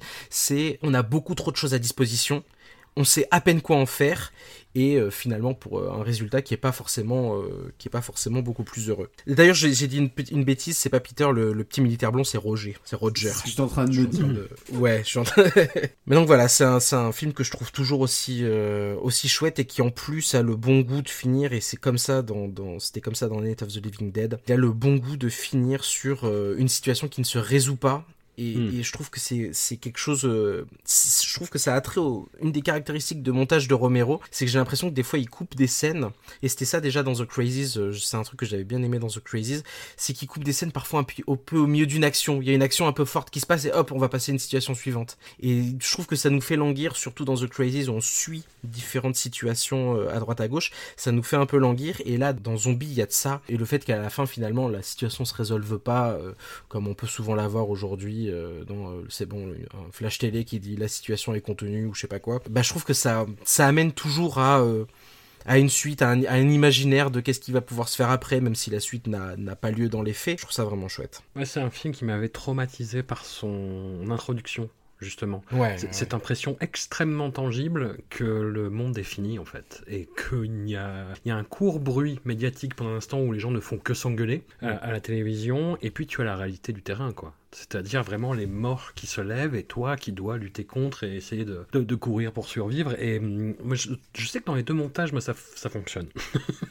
Après, c'est plus sur le reste, effectivement, et, la longueur. Mais, hum, et puis, bah, c'est la, la fin, en fait l'assaut des bikers avec Tom Savini qui, retrouve sa moustache légendaire et qui fait montre d'une inventivité dans les effets spéciaux qui moi me traumatise encore en fait. Cet assaut du centre commercial, ce, ce déchaînement de violence contre les zombies où en plus Romero arrive à, te faire euh, complètement renverser ton empathie, c'est-à-dire que tu, vois des, créatures se faire massacrer, c'est terrible en fait, dans un, des déluges de barbac, et je trouve cette scène complètement folle. Et, je vois dans, les trivia consacrés euh, au film qu'en France, c'était justement cette scène-là en fait qui a poussé la commission de classification à l'époque à, faire interdire tout bonnement le, film, parce qu'il disait que c'était une, apologie du massacre justement. Mais moi je ne vis pas du tout comme ça. Et c'est pas filmé du tout, et monté mm. surtout de cette façon-là. Effectivement, ce que tu vois est, est, horrible, tu, peux avoir l'impression d'une complaisance, mais non, en fait, c'est pas gratos. C'est un espèce de contresens qu'il y a justement sur les films de, de, Romero. Euh, mais de tous les côtés, hein, autant euh, chez ces aficionados euh, que ça, c'est pas. J'ai pas l'impression, même dans les derniers, et ça fera un peu plus débat, je pense, dans l'autre trilogie des, des, morts vivants, mais moi, je vois pas de complaisance en fait. Je vois quelqu'un qui est en pleine possession de ses moyens et qui te dit regarde. Il y, a, la, discussion euh, qui, revient et qui est revenue beaucoup forcément autour euh, du conflit vietnamien.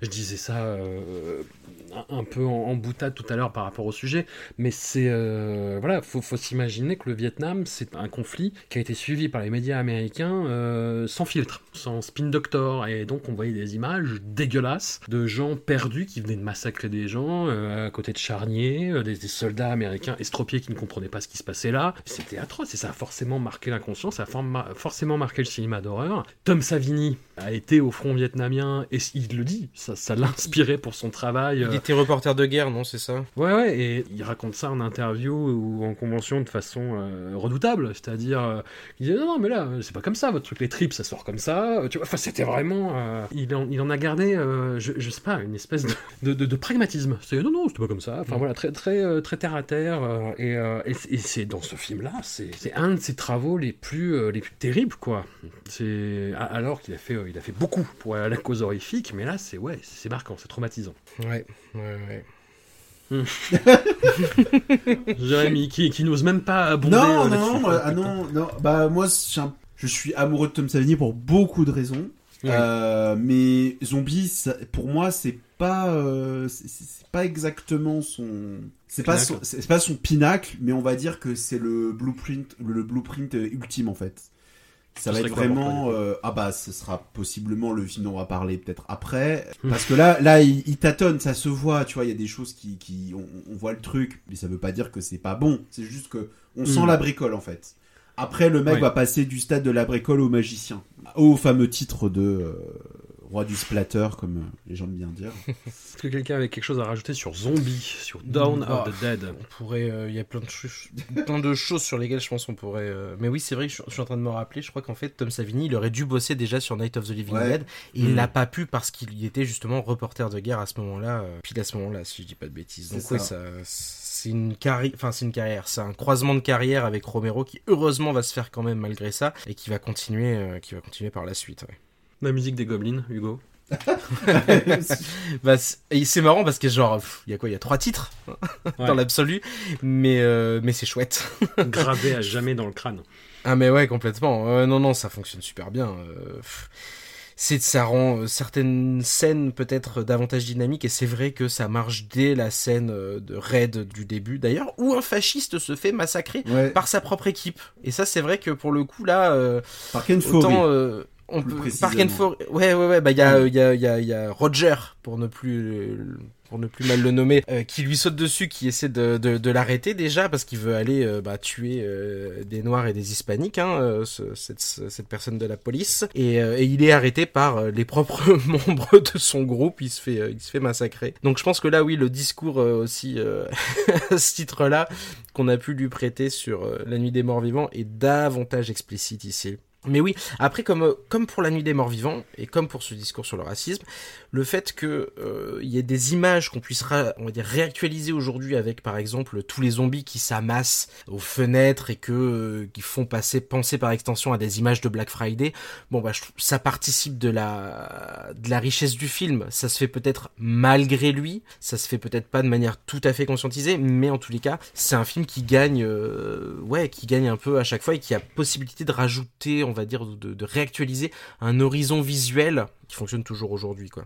Nous arrivons à un film excessivement curieux, qui lui aussi a été euh, beaucoup présenté, vendu comme euh, le vrai chef-d'œuvre de la filmographie de George Romero, ou alors un, un- un objet tellement autre bah, qu'on passe discrètement son chemin euh, devant sur la, sur la pointe des pieds.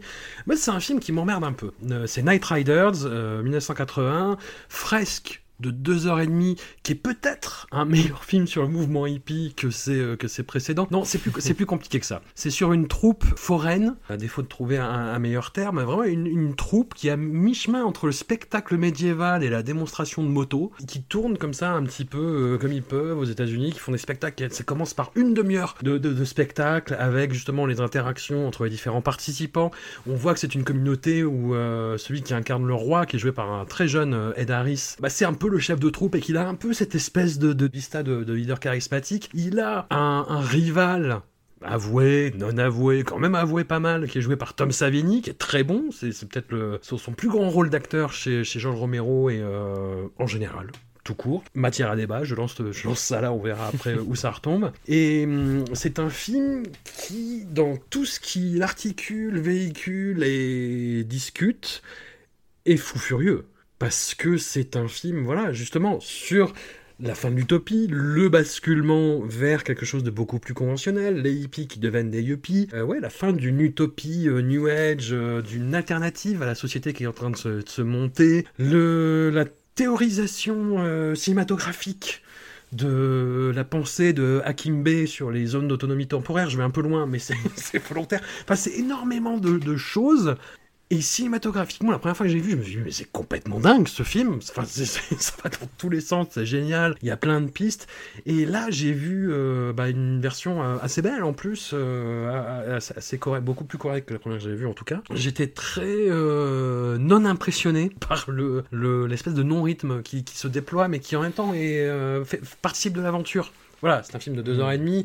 Romero, euh, apparemment, avait un, genre quelque chose comme, un premier montage de 8 heures. Enfin, c'est, il est toujours très très amphigorique sur ses, sur ses premiers montages, mais là, c'était, c'était, c'était trop. Ouais, je, je, je sais pas. Il y a, il y a l'apparition de Stephen King, et de, qui, qui- qui est un acteur euh, cataclysmique, et qui là, ça, ça va parce qu'il fait un peu les, les hillbillies, donc euh, vraiment les, euh, comment dire ça, les, les, ploucs ruraux euh, américains, mais vraiment ils forcent le trait. Tu envie de dire, euh, mais heureusement ça dure pas très longtemps, mais déjà c'est pénible. Et il y a plein de petites touches comme ça qui fonctionnent, qui fonctionnent pas. Il y a la scène du shooting de Tom Savini, moi qui me fait sourire, mais euh, j'ai envie d'aimer ce film et j'ai l'impression que de scène en scène il fait tout pour le contraire. Je, sais pas, c'est un peu l'effet montage de zombie par George Romero. Je, ne sais pas. Que, que pensez-vous de ce film curieux? Ah, est-ce que tu veux commencer, Jérémy euh, Oui, ça va pas être très long. Euh... Allez.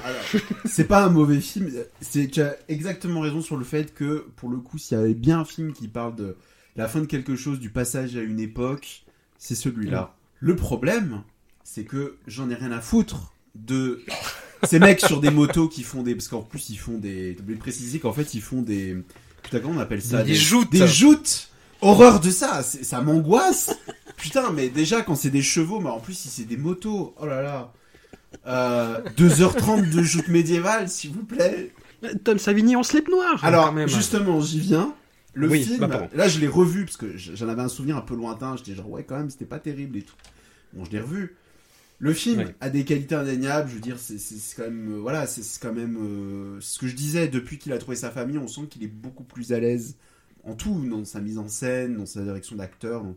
Mais ça ne m'intéresse absolument pas. Mais à la revoyure, ce qui m'a beaucoup étonné, c'est le l'homo-érotisme du film. Ah bah. Euh, Ed Harris euh, mm. commence le film euh, en se baignant nu, en se flagellant. J'étais genre, bon, bah, c'est bien. Avec la marque du maillot. Voilà. Euh, ah Savini, qui en plus, en effet, est bon acteur, je ne. Je dis bip. Voilà. Mais ça ne, ça ne me suffit pas à, rester 2h30 devant des chevaliers. En plus, alors le film est très étrange parce que, pas tant parce qu'il dit, mais parce que, comme il, recrée cet univers médiéval, on sait jamais vraiment où on est. Bon, il y a des, moments quand même où on, comprend qu'on est euh, au début des années 80, mais ça participe au côté très bizarre du film où tu sais pas si es en train de regarder une légende du roi d'Arthur ou un documentaire euh, sur l'Amérique profonde. Mais j'arrive pas du tout à m'intéresser un seul moment à ce qui se passe. Et apparemment, Romero adore ce film. Je crois que c'est celui, celui qu'il préfère. Donc, je pense que pour ceux qui s'intéressent aux cylindrés et aux chevaliers, ça doit être un bonheur. Mais bon, je passe mon tour, vraiment. Euh... Alors, je m'intéresse pas du tout aux cylindrés, et pourtant, j'adore ce film. Ah bah voilà. j'ai non, j'ai vraiment vraiment beaucoup aimé. Euh... Alors, je sais pas si ça tient au fait que j'aime bien le catch, en fait. Je pense que ça tient un petit peu à ça, au fait que je, rien à faire des cylindres. Rien à faire des cylindrés ou des chevaliers, tout ça. Par contre, enfin, il a fait un film quand même. Vous vous parlez du passage d'une époque à une autre. Pour moi, c'est un film sur la radicalité de rester justement euh, accroché à certaines choses plutôt que de les voir changer. Je comprends pourquoi c'est un de ses préférés, Romero. C'est personnel dans l'absolu. Je réécoutais il y a pas longtemps là, j'ai écouté les euh, commentaires euh, qu'il a fait sur Day of the Dead. Mhm. Et il a, euh, à un moment donné, il parle pendant 30 secondes de, de Night Riders et il dit c'est marrant euh, parce que euh, Night Riders, en fait, les conditions de tournage de Night Riders, eh ben, c'est le, ça se confond, c'est perméable, il le dit pas comme ça, hein, je reformule, c'est perméable avec ce que le film raconte. C'est-à-dire mhm. qu'il dit c'est marrant, finalement pour Night Riders, on avait le même mode de vie que les personnages du film mais parce qu'en fait, c'est le sujet du film. Le sujet du film, c'est une troupe, et c'est les amis de Romero qui jouent une troupe où ils essaient de garder euh, ben, ce côté indépendant. Enfin, c'est un espèce de doigt au studio, j'ai l'impression. Ce film de doigt levé au studio, en mode oui, euh, d'accord, le monde y change, on a besoin de plus d'argent pour faire des films, il y a des agents, il y a des choses comme ça. Mais laissez-nous faire mumuse avec ce qu'on aime, laissez-nous faire nos cascades, laissez-nous faire nos, nos, nos maquillages et nos costumes. Le film non seulement traite de ça, mais en plus, en termes vraiment diégétiques, il y a des costumes, il y a de la cascade. Enfin, j'ai l'impression que c'est un film assez incroyable où se mêlent complètement ses conditions de production avec son sujet, alors que pourtant, c'est pas un film documentaire. Il a fait un film de fiction méta sur les conditions de ses films avec les gens qu'il aime bien. Enfin, je trouve ça, je trouve que c'est un move absolument dingue.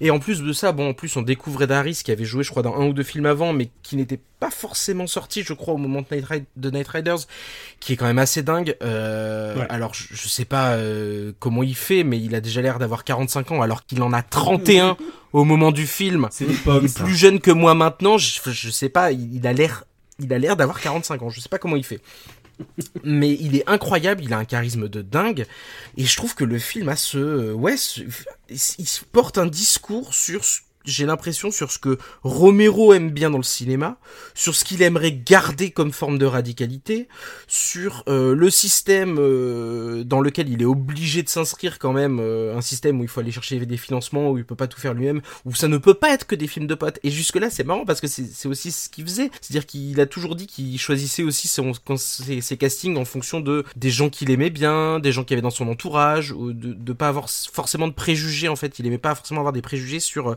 ce qu'allait donner une personne, il aimait pas forcément l'avoir déjà vu ailleurs, il voulait juste que la personne l'étonne sur le set. Et je trouve que tout ça se ressent complètement dans Night Riders, où il y a une espèce de défense de son modèle, tout en mettant en scène ce modèle-là, un espèce de film qui, défend la, qui défend la cascade, en fait, qui défend le spectacle, et qui défend le petit spectacle à petit budget, qui va passer dans les petits cinémas, qui, va faire comme ça les tours de, de, de petites villes, qui va pas forcément être visible par beaucoup de gens, mais qui va par contre, et le public est représenté en plus dans Night Riders, qui va être applaudi, et même quand le, quand le show se passe mal, les gens ne comprennent pas forcément que le show se passe mal et ont l'impression que ça fait partie du show, et je pense que c'est pour ça j'aime le catch, parce qu'en fait le catch ce n'est que ça, hein, tout le temps. Mm. Il y a des choses qui se passent mal, mais on sait pas si ça fait partie de l'histoire ou pas, ça, ça brouille toujours la frontière.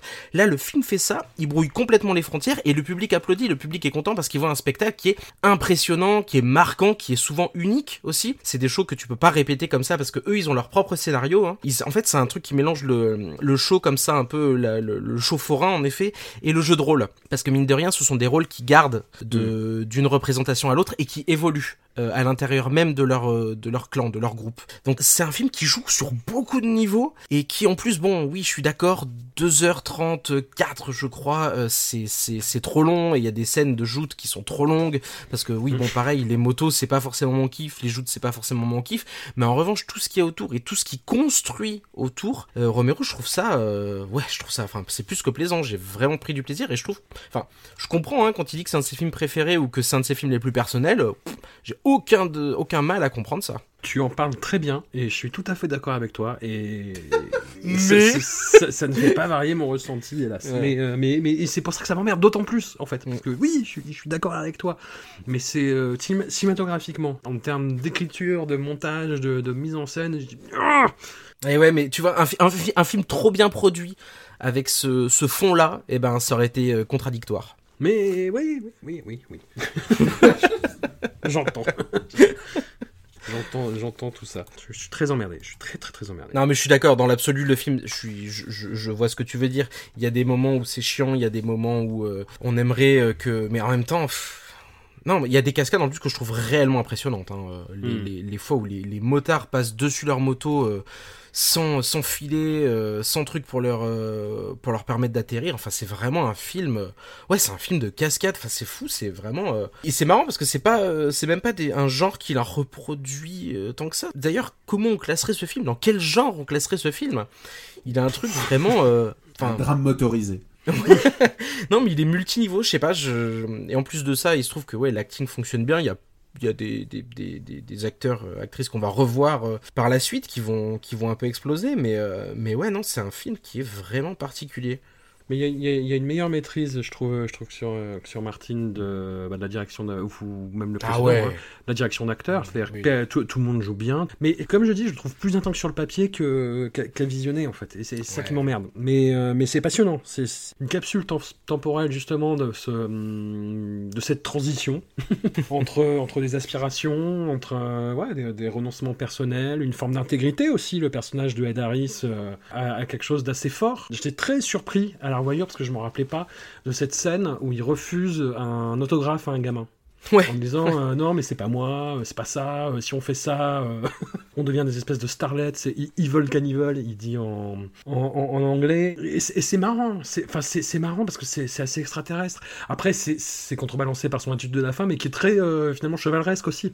C'est-à-dire qu'il Oui. va retour- retourner ça de façon... voilà, pendant l'hymne d'allégeance, en plus, il interrompt euh, l'hymne d'allégeance pour donner son épée au gamin en disant Tiens Mais non, mais c'est ça, mais c'est pour ça que pour, pour moi, le- ça se contredit même pas forcément. C'est parce qu'il interrompt, non seulement il interrompt l'hymne d'Algérie, mais il, lui signe pas son autographe. Ouais, Il- ouais, tu, ouais. tu sais quoi, euh, t'aimes bien ça, et ben tu le feras plus tard. Au lieu de lui signer un autographe, il lui file euh, son matériel, il lui dit... euh, T'as l'impression aussi, et c'est aussi pour ça que le film fonctionne bien, c'est que les personnages, ils évoluent. Le film est long, certes, mais par contre, t'as des personnages qui, qui, qui sont vraiment bien écrits, qui évoluent, et même la toute fin, alors je vais spoiler, hein, pour les personnes qui ne l'ont pas vu, je vais spoiler la fin. La mort de Ed Harris, elle a quelque chose, pour le coup, qui devient mystique. Parce qu'il se fait, il se fait rentrer dedans par euh, par un camion sur lequel il plonge, on, on comprend volontairement. Mais par contre, camion, ouais. Au lieu d'avoir, et là aussi ça aurait pu être le cas parce que c'est un film, c'est un film de deux heures d'effets spéciaux et tout et tout, au lieu d'avoir une scène sanglante, au lieu d'avoir un corps qui se fait percuter ou quoi que ce soit, il ne ré- en fait il y a que, il disparaît à Daris, il y a que l'armure qui se fait percuter au moment où Mm. on voit le, ce qui reste de, de, de l'accident, en fait il n'y a plus que l'armure, le corps a disparu, et je pense que c'est aussi ce côté, euh, oui, Daris il incarnait une forme d'idée, et c'est pas, euh, c'est pas juste euh, ce personnage là en chair et en os qu'on a là, c'est, c'est une forme d'idée qui va disparaître avec lui, mais c'est pas grave parce qu'il a déjà transmis d'une certaine manière aux plus jeunes euh, ses outils, et, et ouais, non, je trouve qu'à plein de niveaux vraiment euh, très très très chouette film, mais est-ce que ça aurait pas pu faire 1h45 à un moment donné? Au vrai, c'était la même chose. Au vrai, c'était le, Mm. le même geste, finalement. Ouais. Je ne sais pas. Je ne sais pas, je ne crois pas, je ne pense pas. Et euh, je reverrai le film dans 20 ans et euh, j'en tomberai fou amoureux et on partira sur une île tous les deux. Je ne sais pas. Ah oui. Pendant que, que tu défendais encore une fois très bien, Hugo, le, le film, j'ai construit un, un petit barrage, une petite fortification autour du film suivant pour. Euh, j'ai mis des snipers qui visent tous Jérémy à ce moment-là. Mais non Non, Oh non, je suis sûr que là pour le coup, il y a, je pense que c'est possible de le récupérer là. Non, non, et très honnêtement, pareil, je l'ai revu euh, dans, les jours qui, qui précèdent cet enregistrement, et euh, oui, oui, ça a vieilli. Creepshow, 1982, ça a vieilli, mais c'est euh, mais c'est charmant, et c'est charmant.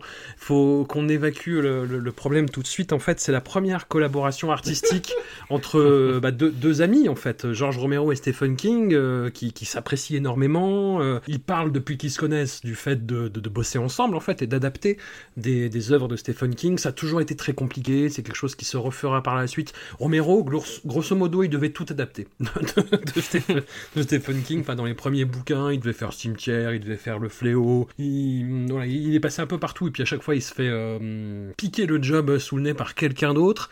Et là, c'est une œuvre euh, à la fois composée de, de, scénarios originaux, d'adaptations nouvelles de King, et c'est pensé, c'est un film euh, anthologique à sketch qui est pensé comme un hommage à toutes les, les revues ici comics, les, les contes de la crypte en, en- en particulier. Donc, ce sont des histoires horrifiques courtes avec euh, Ed Harris et on va évacuer tout de suite le problème. Le problème c'est le troisième sketch. C'est euh, le, le sketch euh, avec Stephen King acteur. Ah non, ce... ah non, c'est attends, oula. c'est le deuxième. C'est le troisi- c'est le deuxième ou le troisième, je crois. C'est le deuxième et euh, et je, il est trop court pour que ce soit le problème, je trouve. Ah bon Ouais. C'est court Ah ouais. Ah ou- oh putain. Putain. En, en fait, pareil, je disais tout à l'heure que Stephen King dans Night Riders, il jouait un peu le, le bouseux, plus ou moins. Là, c'est euh, c'est- le bouseux de carnaval, quoi. C'est le, le ouais. bouseux de, de, de, de carnaval euh, de troisième zone, quoi. Enfin, c'est Stephen King qui roule des yeux, euh, il fait... Je crois que c'était Romero qui lui avait dit joue comme euh, comme le coyote qui tombe de la falaise. Ouais. Bah non, bah non. Ah ouais. Très mauvaise idée. Et, le problème, c'est voilà, tu, tu vois qu'ils sont potes parce qu'il lui a rien dit et qu'il a continué et que le truc est sorti quand même.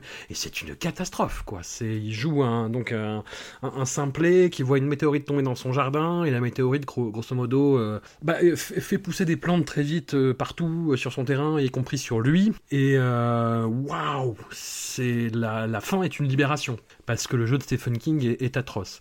Mais au-delà de ça, voilà, les, les sketchs sont inégaux, mais il y a un charme, il y a un charme fou, quoi. Je suis d'accord, je suis d'accord. Le, le- le petit vieux qui veut son gâteau, moi je l'ai. euh, J'ai cette réplique gravée dans la tête. Leslie Nielsen, qui joue les, les, les salopards euh, homicides de façon euh, assez originale. était En plus, déjà il vieux. enterre- Voilà, il était déjà vieux, évidemment. Mais il enterre des gens dans le sable, dont un jeune Ted Danson, quand même, il faut le dire. Qui, oui, pour le coup, était jeune. Voilà, et qui était, qui était déjà très énervant, et euh, là aussi, mais, mais c'est bien, ça, ça, ça va bien au rôle.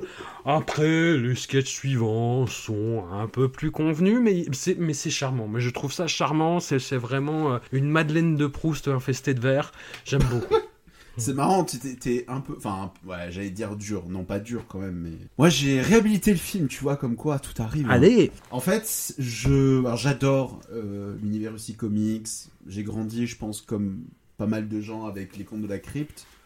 Et euh, Cryptshow, j'avais le souvenir d'un, gros gros article euh, dans un, dans un vieux Mad Movies parce que même quand j'étais ado, je commandais des anciens numéros de Mad Movies. Et je savais à quoi m'attendre. Donc je l'ai vu sur ma petite VHS Hollywood vidéo, acheté au marché puces. Et j'avais trouvé ça cool. Je me suis dit, voilà, euh, c'est sympa, on aime bien. Et puis je l'ai revu il y a quelques années euh, sur le Blu-ray Warner, parce que d'ailleurs, euh, actuellement en France, on ne peut pas le voir en HD, ce qui est très sympathique. Et je sais Ouais. pas, je sais pas ce qui s'est passé ce jour-là. euh, j'ai fait un rejet. Je me suis, ça me fait chier, j'y arrive pas. Et je me suis quand même dit, fallait que je le revoie là. Et j'ai eu raison, parce qu'entre temps, le film est ressorti en copie 4K chez, euh, je crois que c'est, euh, c'est Scream Factory. Et je me suis dit non, finalement c'est bien.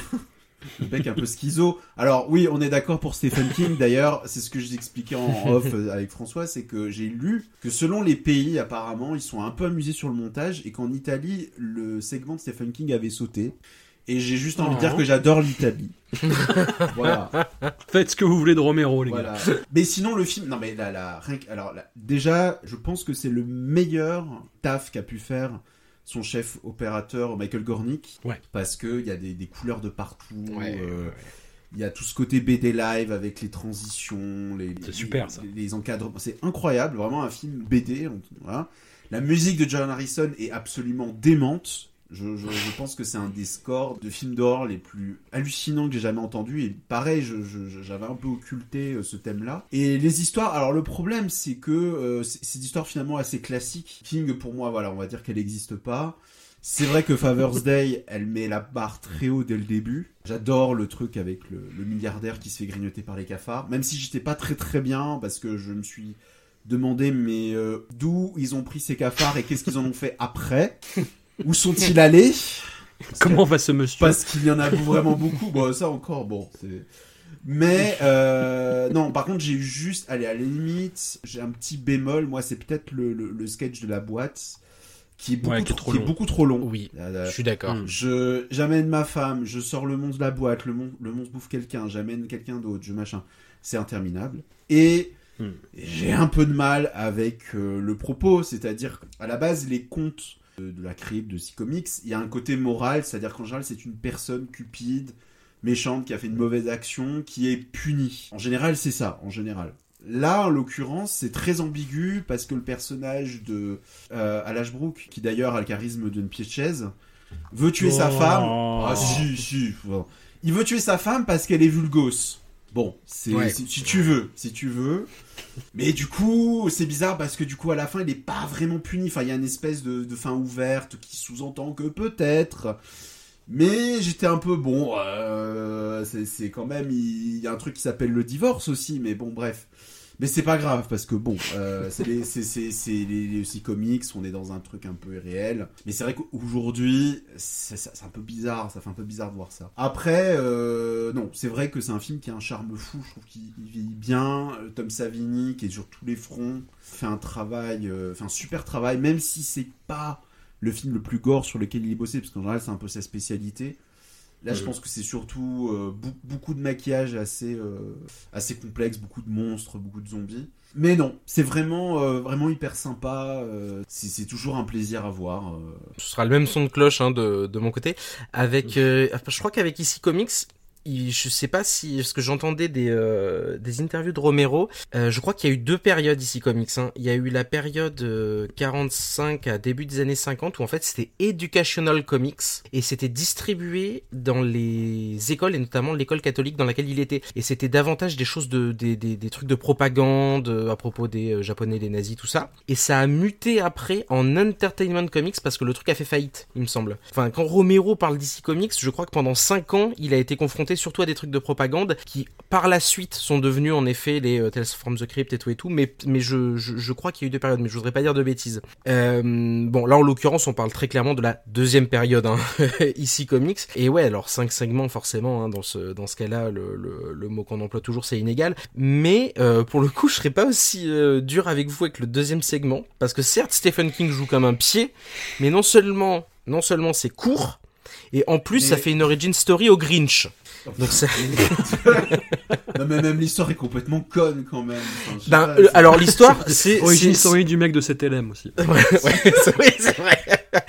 Alors l'histoire est complètement conne. Euh, moi, j'ai eu l'impression de voir, euh, enfin, un Stephen King qui s'amusait avec euh, la couleur tombée du ciel. Hein, pour Oh, ouais. Ah, mais bah, putain. dis donc, euh, pour ce qu'il en fait. euh, Non, mais il s'en Il- amuse il, pendant. est pas obligé de se parler à lui-même tout le temps. Il est pas obligé d'avoir Évidemment. ces espèces de rêves complètement euh, niqués de la tête. Enfin, bon. Évidemment, mais c'est un, c'est, c'est, c'est un segment qui dure 5 minutes.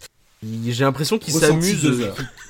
Il fait une version, euh, il fait une version débilos de la couleur tombée du ciel, euh, oui, mêlée avec euh, une fin qui se transforme en, en bonhomme de cet élève. Non, moi je suis, je, je- je suis assez d'accord finalement euh, sur le segment 4. Il est beaucoup trop long. Il m'a fait chier, mais alors à un point. Ça aurait pu durer 10 minutes, ça aurait été la même chose. On a, on a toujours besoin là qu'il nous rappelle qu'il aime pas sa femme, alors qu'en effet, je suis complètement d'accord avec Jérémy. Le divorce, ça existe. Ah, tu parlais du, ah, tu, pardon, tu parlais du quatrième. Moi, j'ai- on n'est pas d'accord sur l'ordre. Alors Oui. pour moi, attends, attendez, Father's Day c'est le premier, Oui. celui Ouais. avec euh, Ed Harris. Le deuxième c'est la météorite. Ouais. Le troisième c'est celui avec Ted Danson, Something to Tide You ça. Et euh, le quatrième c'est The Crate, donc le, le, le- La boîte, le- ouais. le- la boîte. Et le cinquième c'est euh, They're Creeping Les on avec les cafards. On est bon. Euh, les premiers segments étaient tout axés sur la couleur, ils sont complètement délirants et tout. Hmm. Oui, je sais, oui, oui, oui, c'est ça. Et ce que je veux dire, c'est que le cinquième, il joue pas du tout avec ça. Enfin, il a, Ouais. il est, il est sur un ton complètement autre. Il est blanc immaculé. Alors, je sais pas s'ils veulent créer un contraste ou euh, pas faire en sorte que ce soit cinq fois le même segment. Je peux comprendre. Mais en l'occurrence, c'est vrai que les, les, les premiers sont super. euh, Enfin, le 4, même si je le trouve beaucoup trop long. À chaque fois qu'il va y avoir un meurtre, la lumière vire au rouge. Enfin, c'est euh, vraiment, oui, en effet, je trouve que ça a bien vieilli. C'est très pop. Ça respecte vraiment l'esprit comics. Le dernier. pour le coup, t'as envie de dire, oui, bon, d'accord, il vit dans un penthouse, il y a des insectes, mais ça fait plus, euh, ouais, horreur dégueulasse, un peu classique. Euh, donc, ouais, non, c'est vraiment, euh, certes inégal, mais pareil, je trouve que le 3, est- je suis en train de relire mes notes, hein, quand même, le segment 3 avec Ted Danson, il est, il, est- il est quand même vachement long. Ça aurait pu faire quelques minutes de moins sans problème, même si la fin, quand ils ressortent tous les deux, pareil, hein, le maquillage est top, Ouais. Ils ont des têtes incroyables. Bah, le monstre du premier, quoi. Enfin, le- l'espèce Ouais, de ouais, zombie, ouais. d'ailleurs. Ah oui, les zombies qui sortent, oui, oui, qui celui qui finit Ed Harris là, il est, euh, il Hmm. est, il est super. Et d'ailleurs, on n'a pas dit, mais c'est encadré par euh, un intro, une, euh, oui, une introduction et un épilogue sur un comics, hein, très littéralement. la base de ça, ça. c'est qu'il y a quand même un, un gamin qui se, ferait, qui se fait frapper par son daron parce qu'il lit les comics que lisait George Romero quand il était jeune, justement. Le père met ça à la poubelle et les histoires s'échappent du, du, du comics qui est à la poubelle. Chose qui se termine par la- à la fin par euh, le gamin a commandé, une- avait commandé une poupée vaudou grâce à un coupon à découper dans le comics et transforme son père en, euh, en aiguille, euh, enfin le plante complètement avec des aiguilles. Sachant que le gosse Mm. c'est le fils de Stephen King. Ah ok, bah tu vois je savais C'est pas. euh, Joe Joe Hill, hein, je dis pas de bêtises. Joe Hill, ouais. Il est en fait c'est c'est peut-être une phase aussi film personnel hein, pour pour euh, après Night Riders là pour Romero c'est un truc vachement perso où C'est là il va intime. piocher dans son enfance ouais c'est assez intime et non oui j'ai trouvé ça très très chouette je trouve que ça a bien vieilli et, euh, et j'étais content de le revoir Énorme plaisir. Je- J'ai pas regardé la, série euh, télé, l'anthologie euh, récente. Ça vaut quelque chose, Jérémy ou... Ah, la récente. Parce que j'allais dire que moi je suis allé jusqu'à revoir le 2. Euh, Allez. La, la, la série récente, j'ai vu que les deux premières saisons. C'est très sympathique, mais c'est très fauché. Les histoires Ouais. sont pas extraordinaires. Par contre, il y a euh, dans la première saison une adaptation de Stephen King qui est euh, la nouvelle, je crois, Grey Matters, qui est dans Danse Macabre, qui est Mhm. incroyable. Où il y a Adrien Barbeau Ouais. d'ailleurs. Ouais. Euh, et qui est réalisé par Je sais plus. Voilà, super. c'est l'épisode dont tout le monde a parlé en fait. Voilà. Oui, bah oui, c'est le. Alors, c'est pas le seul bon épisode, mais c'est globalement celui où il y a, je pense, le plus d'attention. Et le reste, j'ai quasiment tout oublié, quoi. Et par contre, j'ai revu le 2, qui est réalisé par Michael Gornick, donc le chef de Romero, mais je crois que c'est même prod, mais par contre, toute l'équipe de Romero s'est barrée. Il y a juste Tom Savini qui euh, joue le rôle du Crypt Keeper, mais qu'on reconnaît pas puisqu'il a un maquillage dégueu. et euh, c'est un film que je déteste pas. Euh, il y a que trois segments dans le deuxième. Et Stephen King, je crois que c'est que le second qui est une, qui est une histoire qu'il avait écrite. C'est le radeau. C'est le radeau. Et à la le premier segment est assez atroce. C'est une espèce de slasher. le troisième est pas mal. En fait, c'est très étrange, c'est que le premier et le troisième, ont le même défaut, c'est-à-dire que c'est pas tant qu'ils sont euh, affreux, enfin, je veux dire, c'est regardable, mais je sais pas pourquoi, c'est pas le même compositeur sur les, le premier, le troisième segment et celui du milieu. Et on dirait, en fait, une musique, alors je vous allez me dire, j'ai du mal avec les musiques, mais oui, quand tu colles une musique des années 50 sur un film des années 80, c'est gênant. Surtout sur le troisième segment où t'as des séquences euh, qui, bah, qui sont censées faire peur et t'as la musique, euh, une musique à la Mission Impossible, quoi. Donc c'est c'est compliqué.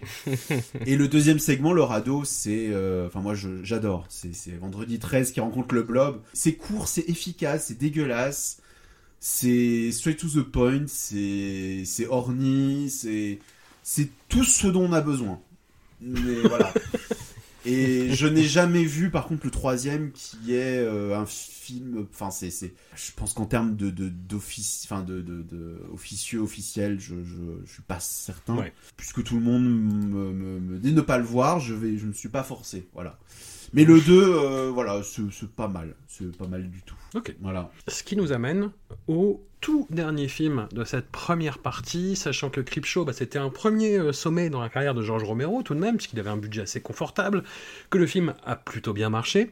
Il a mis néanmoins quelques années, parce que là, il a enchaîné tous les ans, il tournait un film quasiment, enfin, où ça, où ça sortait. Et hum, là, il y a un petit hiatus quand même, pendant lequel euh, justement il essaye de développer d'autres projets, notamment des adaptations Stephen King, et ça tombe à l'eau. Et il développe en parallèle bah, son troisième volet de sa trilogie consacrée aux morts vivants, Day of the Dead, le jour des morts vivants. Peut-être l'opus le, moins aimé de la, la première trilogie. À raison, à tort, nous sommes là pour en débattre, nous sommes là pour nous battre. C'est un film qui a perdu la moitié de son budget avant d'entrer en tournage. Ça se sent parce que c'est un film qui est en huis clos, qui est claustro, qui est euh, justement qui essaie de beaucoup de construire sur le sur l'atmosphère, sur son ambiance, qui ne déchaîne pas trop la violence jusqu'à un certain point où tout d'un coup on est submergé. Enfin c'est mm. vraiment la fin de ce film et sidérante, je, le dis pour spoiler, et ça développe des pistes qui étaient un petit peu en, sourdine jusqu'à présent, qui étaient tout à fait euh, suggérées, mais qui là vraiment explosent en plein jour, c'est l'impossibilité de refaire monde, de refaire société. On a retranché dans un bunker des survivants, d'un côté des scientifiques, dont un qui tente de domestiquer euh, les zombies à défaut euh, de, trouver un, remède, qui quand même essaye, et qui fait des expérimentations euh, eh, qui, qui, sont éthiquement discutables, on va dire ça comme ça. Et puis on a les militaires, de l'autre côté, qui pour partie, essaye de maintenir un espèce de statu quo, vraiment bah, de rester euh, pragmatique et en même temps vigilant euh, sur euh, bah, la bonne tenue globale, et puis un militaire en particulier qui mène une sorte de front autoritaire, et le tout va dégénérer, évidemment, parce que c'est écrit, c'est comme ça. Le film démarre par une des images les plus cauchemardesques qu'ait jamais tourné Romero. C'est ses bras qui, qui surgissent du mur. Bah, c'est une vision que j'emporterai jusqu'à la tombe, je pense. Tout comme le, déchaînement euh, final, c'est cet effet de cet homme qui est... Euh, c'est même pas démembré, c'est vraiment qui est démantibulé par une armata de zombies, l'effet est dingue, avec sa tête qui continue euh, de, parler. Enfin, ça, me rend fou. Cet effet me rend fou. Le film, à la revoyure, c'est théoriquement fou, fascinant, passionnant. C'est plutôt bien joué, plutôt bien tenu.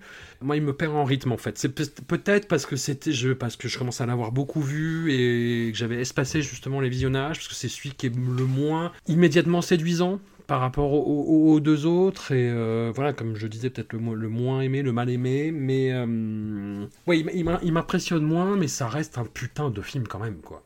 Voilà je, je, je, pondère tout de suite. Hein Jérémy euh, est-ce que je, je fais rappel à mes snipers qui sont ah, non non j'adore Day of the Dead ça y est vous pouvez respirer. C'est c'est ce que je trouve ce que Romero alors J'allais dire fait de mieux, non, parce que c'est vrai que ça se, bat, euh, ça se bat pas mal avec Zombie, mais en tout cas, c'est mon préféré, ça, ça c'est certain. Ok. Je ne l'avais pas revu depuis très longtemps, sachant que c'est un film pareil que je regardais beaucoup quand j'étais ado.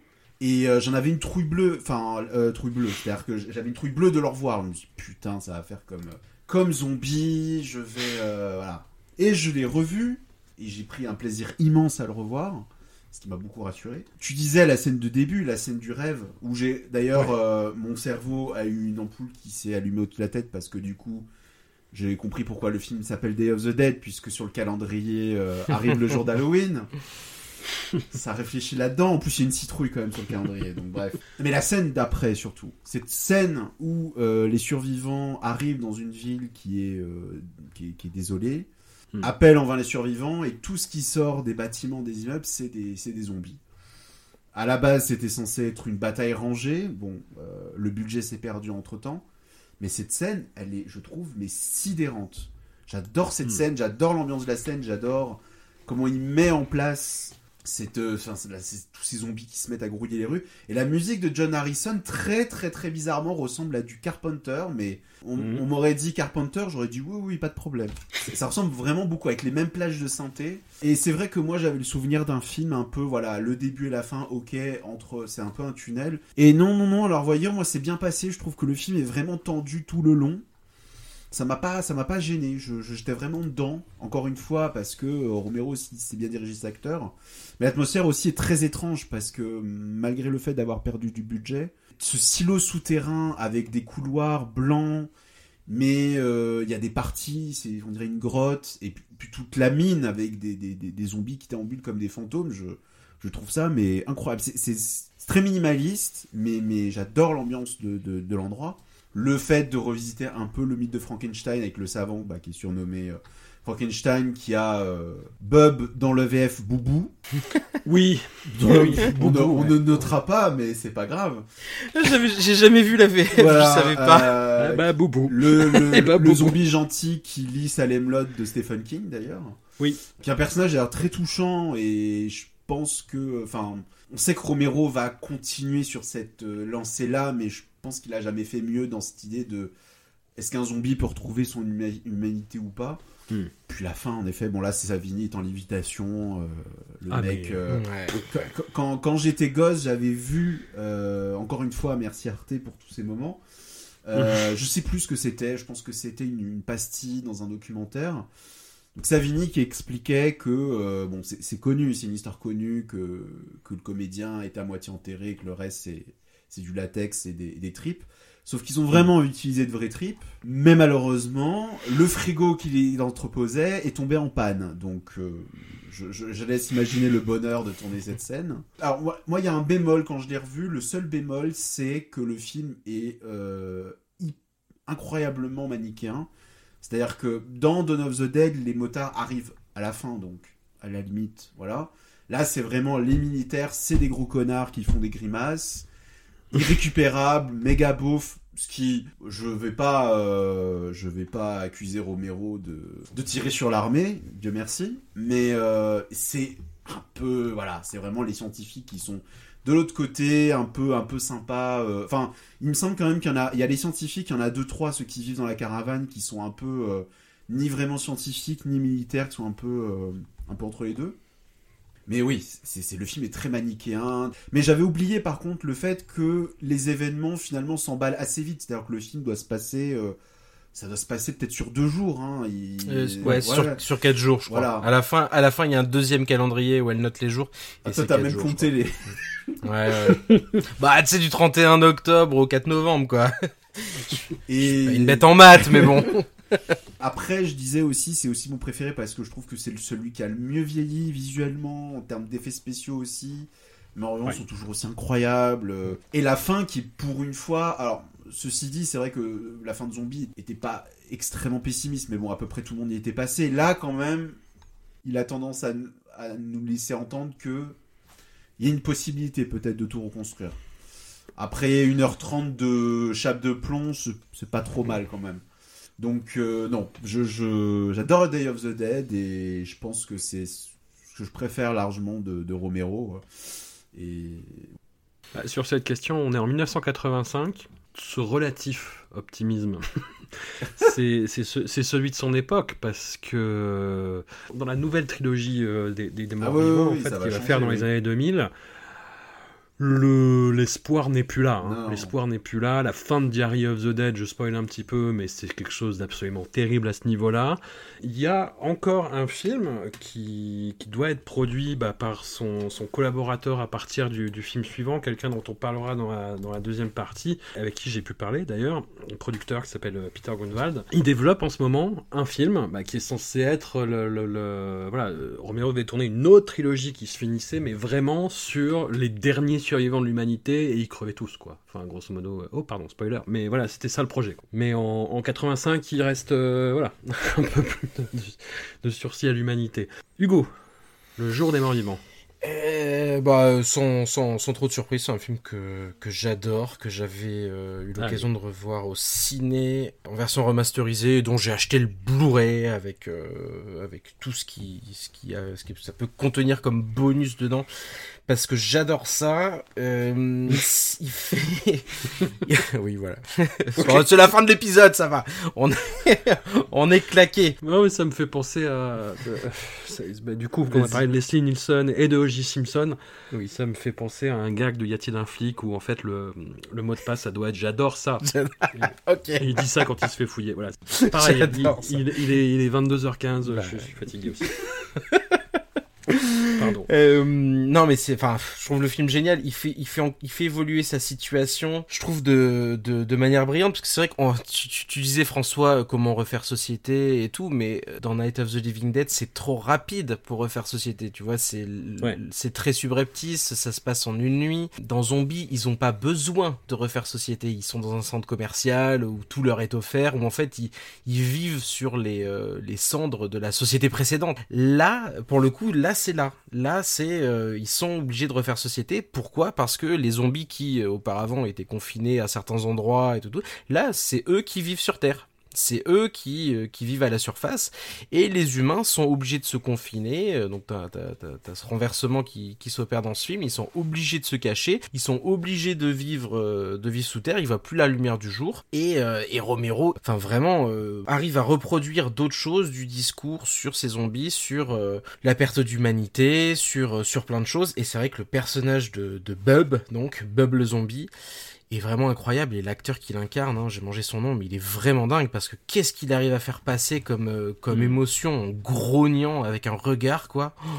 Enfin, c'est le seul personnage et je pense que je, vois le film de manière moins manichéenne que, que, que Jérémy, je pense, parce que pour moi, c'est limite, euh, c'est limite l'inverse. C'est-à-dire que le, le, seul truc qui a sauvé là-dedans, c'est finalement la, renaissance, on va dire, euh, l'humain qui meurt, qui, qui renaît en zombie, finalement, dans Bub, ça devient une espèce de page vierge où il est même dénué de violence, il est dénué de tout, il a tout à réapprendre et, euh, et en fait il, a un comportement euh, à la limite de, de, l'enfantin, c'est-à-dire que au moment où il voit pour la première fois de la violence, eh ben, il, il en veut pas, il, il a refusé cette violence-là Hmm. Ce qui est finalement euh, vraiment beaucoup plus, euh, comment dire, un, message d'espoir beaucoup plus grand que que dans ces autres films, parce que là, pour le coup, la, renaissance en zombie euh, offre l'occasion de d'un style de mea culpa ou en tous les cas d'effacer ce qui s'est passé avant pour faire repartir sur des bases, alors sur des bases qui sont pas forcément, qui vont pas être forcément hyper intellectuelles, mais sur en tous les cas un, une absence de violence dans le dans le personnage de Bob qui à la fin va quand même s'en prendre, non pas en le bouffant, mais avec une arme à feu, mm. euh, aux, méchants militaires. Donc non, c'est vraiment... c'est un, un, film euh, enfin c'est un film que, que, que, que j'aime beaucoup euh, alors on perd un petit peu le c'est pas c'est pas c'est pas Romero qui est au montage et je trouve qu'il y a des moments où ça se sent il y a des moments où c'est peut-être euh, un petit peu moins péchu, un petit peu. Enfin, j'ai l'impression qu'on on, on, perd un peu cette patte là, mais on gagne, on gagne euh, en, maquillage. Quel glow up hein. Je pense que la Crip Show a bien servi parce que euh, vraiment quand tu compares quand tu au précédent là, c'est assez génial, c'est assez dégueulasse, c'est vraiment gore. Enfin là pour le coup les amateurs de gore auront, euh, auront de quoi aller chercher dans celui-là. Donc non, là, vraiment, euh, chouette ambiance. Euh, c'est aussi, je pense, certes, c'est matérialisé par le par l'armée, mais, mais Romero disait qu'aussi pour lui, c'était une époque de défiance envers le gouvernement. Hmm. Et envers les, les, institutions du gouvernement de manière générale, et je pense que c'est aussi quelque chose qui se ressent dans celui-là, plus que dans les plus que dans les précédents, parce que là, pour le coup, l'épidémie est passée, tout est passé, et pourtant, même même dénué de menaces, euh, enfermés, euh, enfermés entre eux, les humains n'arrivent pas à accorder leur violon. Hmm. Donc ouais, non, c'est, euh, comme je disais, à, plein d'égards, un film que, que, que j'aime beaucoup, beaucoup, beaucoup revoir. Non, non, film, film, film dingue. Je regardais en, parallèle parce qu'il y avait un, il y a eu un grand scandale militaire, militaro-industriel limite, enfin politico-militaire plutôt, qui a éclaté, mais concomitamment à la sortie du film, donc euh, il n'en avait pas avant, c'était l'histoire de euh, l'affaire Iran-Contra, l'histoire de trafic d'armes avec l'Iran, etc. Enfin, très nébuleux, mais je voulais, je se regarder. Et, c'est vrai que ça anticipe un peu bah, ce côté mm. barbouzerie, quoi, en fait. Mais euh, avec toutes les histoires, en fait, d'intervention, d'ingérence, de la guerre froide, etc. Mais voilà, ça, nous montre, en fait, ce système-là, ces schémas-là, arriver euh, droit dans le mur, quoi. Et hum, c'est manichéen, évidemment, mais euh, c'est extrêmement bourrin et d'une ironie. Enfin, le, ouais, la, la, fin de Bob, c'est. de, de, Boubou, euh, c'est dingue. C'est dingue. Bravo, Boubou. Non, c'est. Je, je, ouais, film fou et des, des, saloperies, des trucs d'Horace, j'en vois. Le, la fin de ce film, c'est un festival. Hein. C'est un sommet, c'est un monument. Il y a plus gore, il y a plus fou, il y a plus sale, mais c'est euh, voilà par rapport à tout ce qui précède. En fait, voilà, c'est ça la, différence peut-être entre Romero et, et, ses innombrables co-religionnaires, c'est que ce n'est pas gratuit. Ça, il y a tout un cheminement qui t'amène à ça, et quand ça t'arrive dans la gueule, c'est redoutable, c'est fou. Donc voilà, on a beaucoup euh, débattu sur, euh, cette, sur la première partie de carrière, et euh, on est monté vers, vers un respect, vers une déférence, vers un genou à terre, envers quand même ce que Georges Romero a, a, contribué à faire. Va-t-il rester à terre? Et... On verra, on verra. Il y, a polémique. En, tout cas, comme je le disais, il y a euh, Land of the Dead qui va sortir euh, en Blu-ray euh, fin novembre. Il y a la trilogie, la première trilogie des morts vivants de George Romero qui est en ce moment même en ressortie cinématographique. Donc La nuit des morts vivants, Zombie et Le jour des morts vivants. N'hésitez pas à y aller. C'est quand même quelque chose, c'est quand même voilà, quelque chose à voir en salle obscure. C'est impressionnant qu'il s'agisse de, l'un ou l'autre film. allez voir ça. Un immense merci à vous deux. Est-ce qu'on peut vous retrouver, mes amis? Ah bah, Moi, comme d'habitude, sur Chaos, euh, un petit peu sur Twitter. Ouais. Moi, nulle part. Absolument, Absolument nulle part. Laissez-moi tranquille. D'accord. Pardon. bah, la semaine, on se retrouve euh, d'ici 15 jours. Parler de la deuxième moitié de, cette carrière. Et oui. Oui. Allez.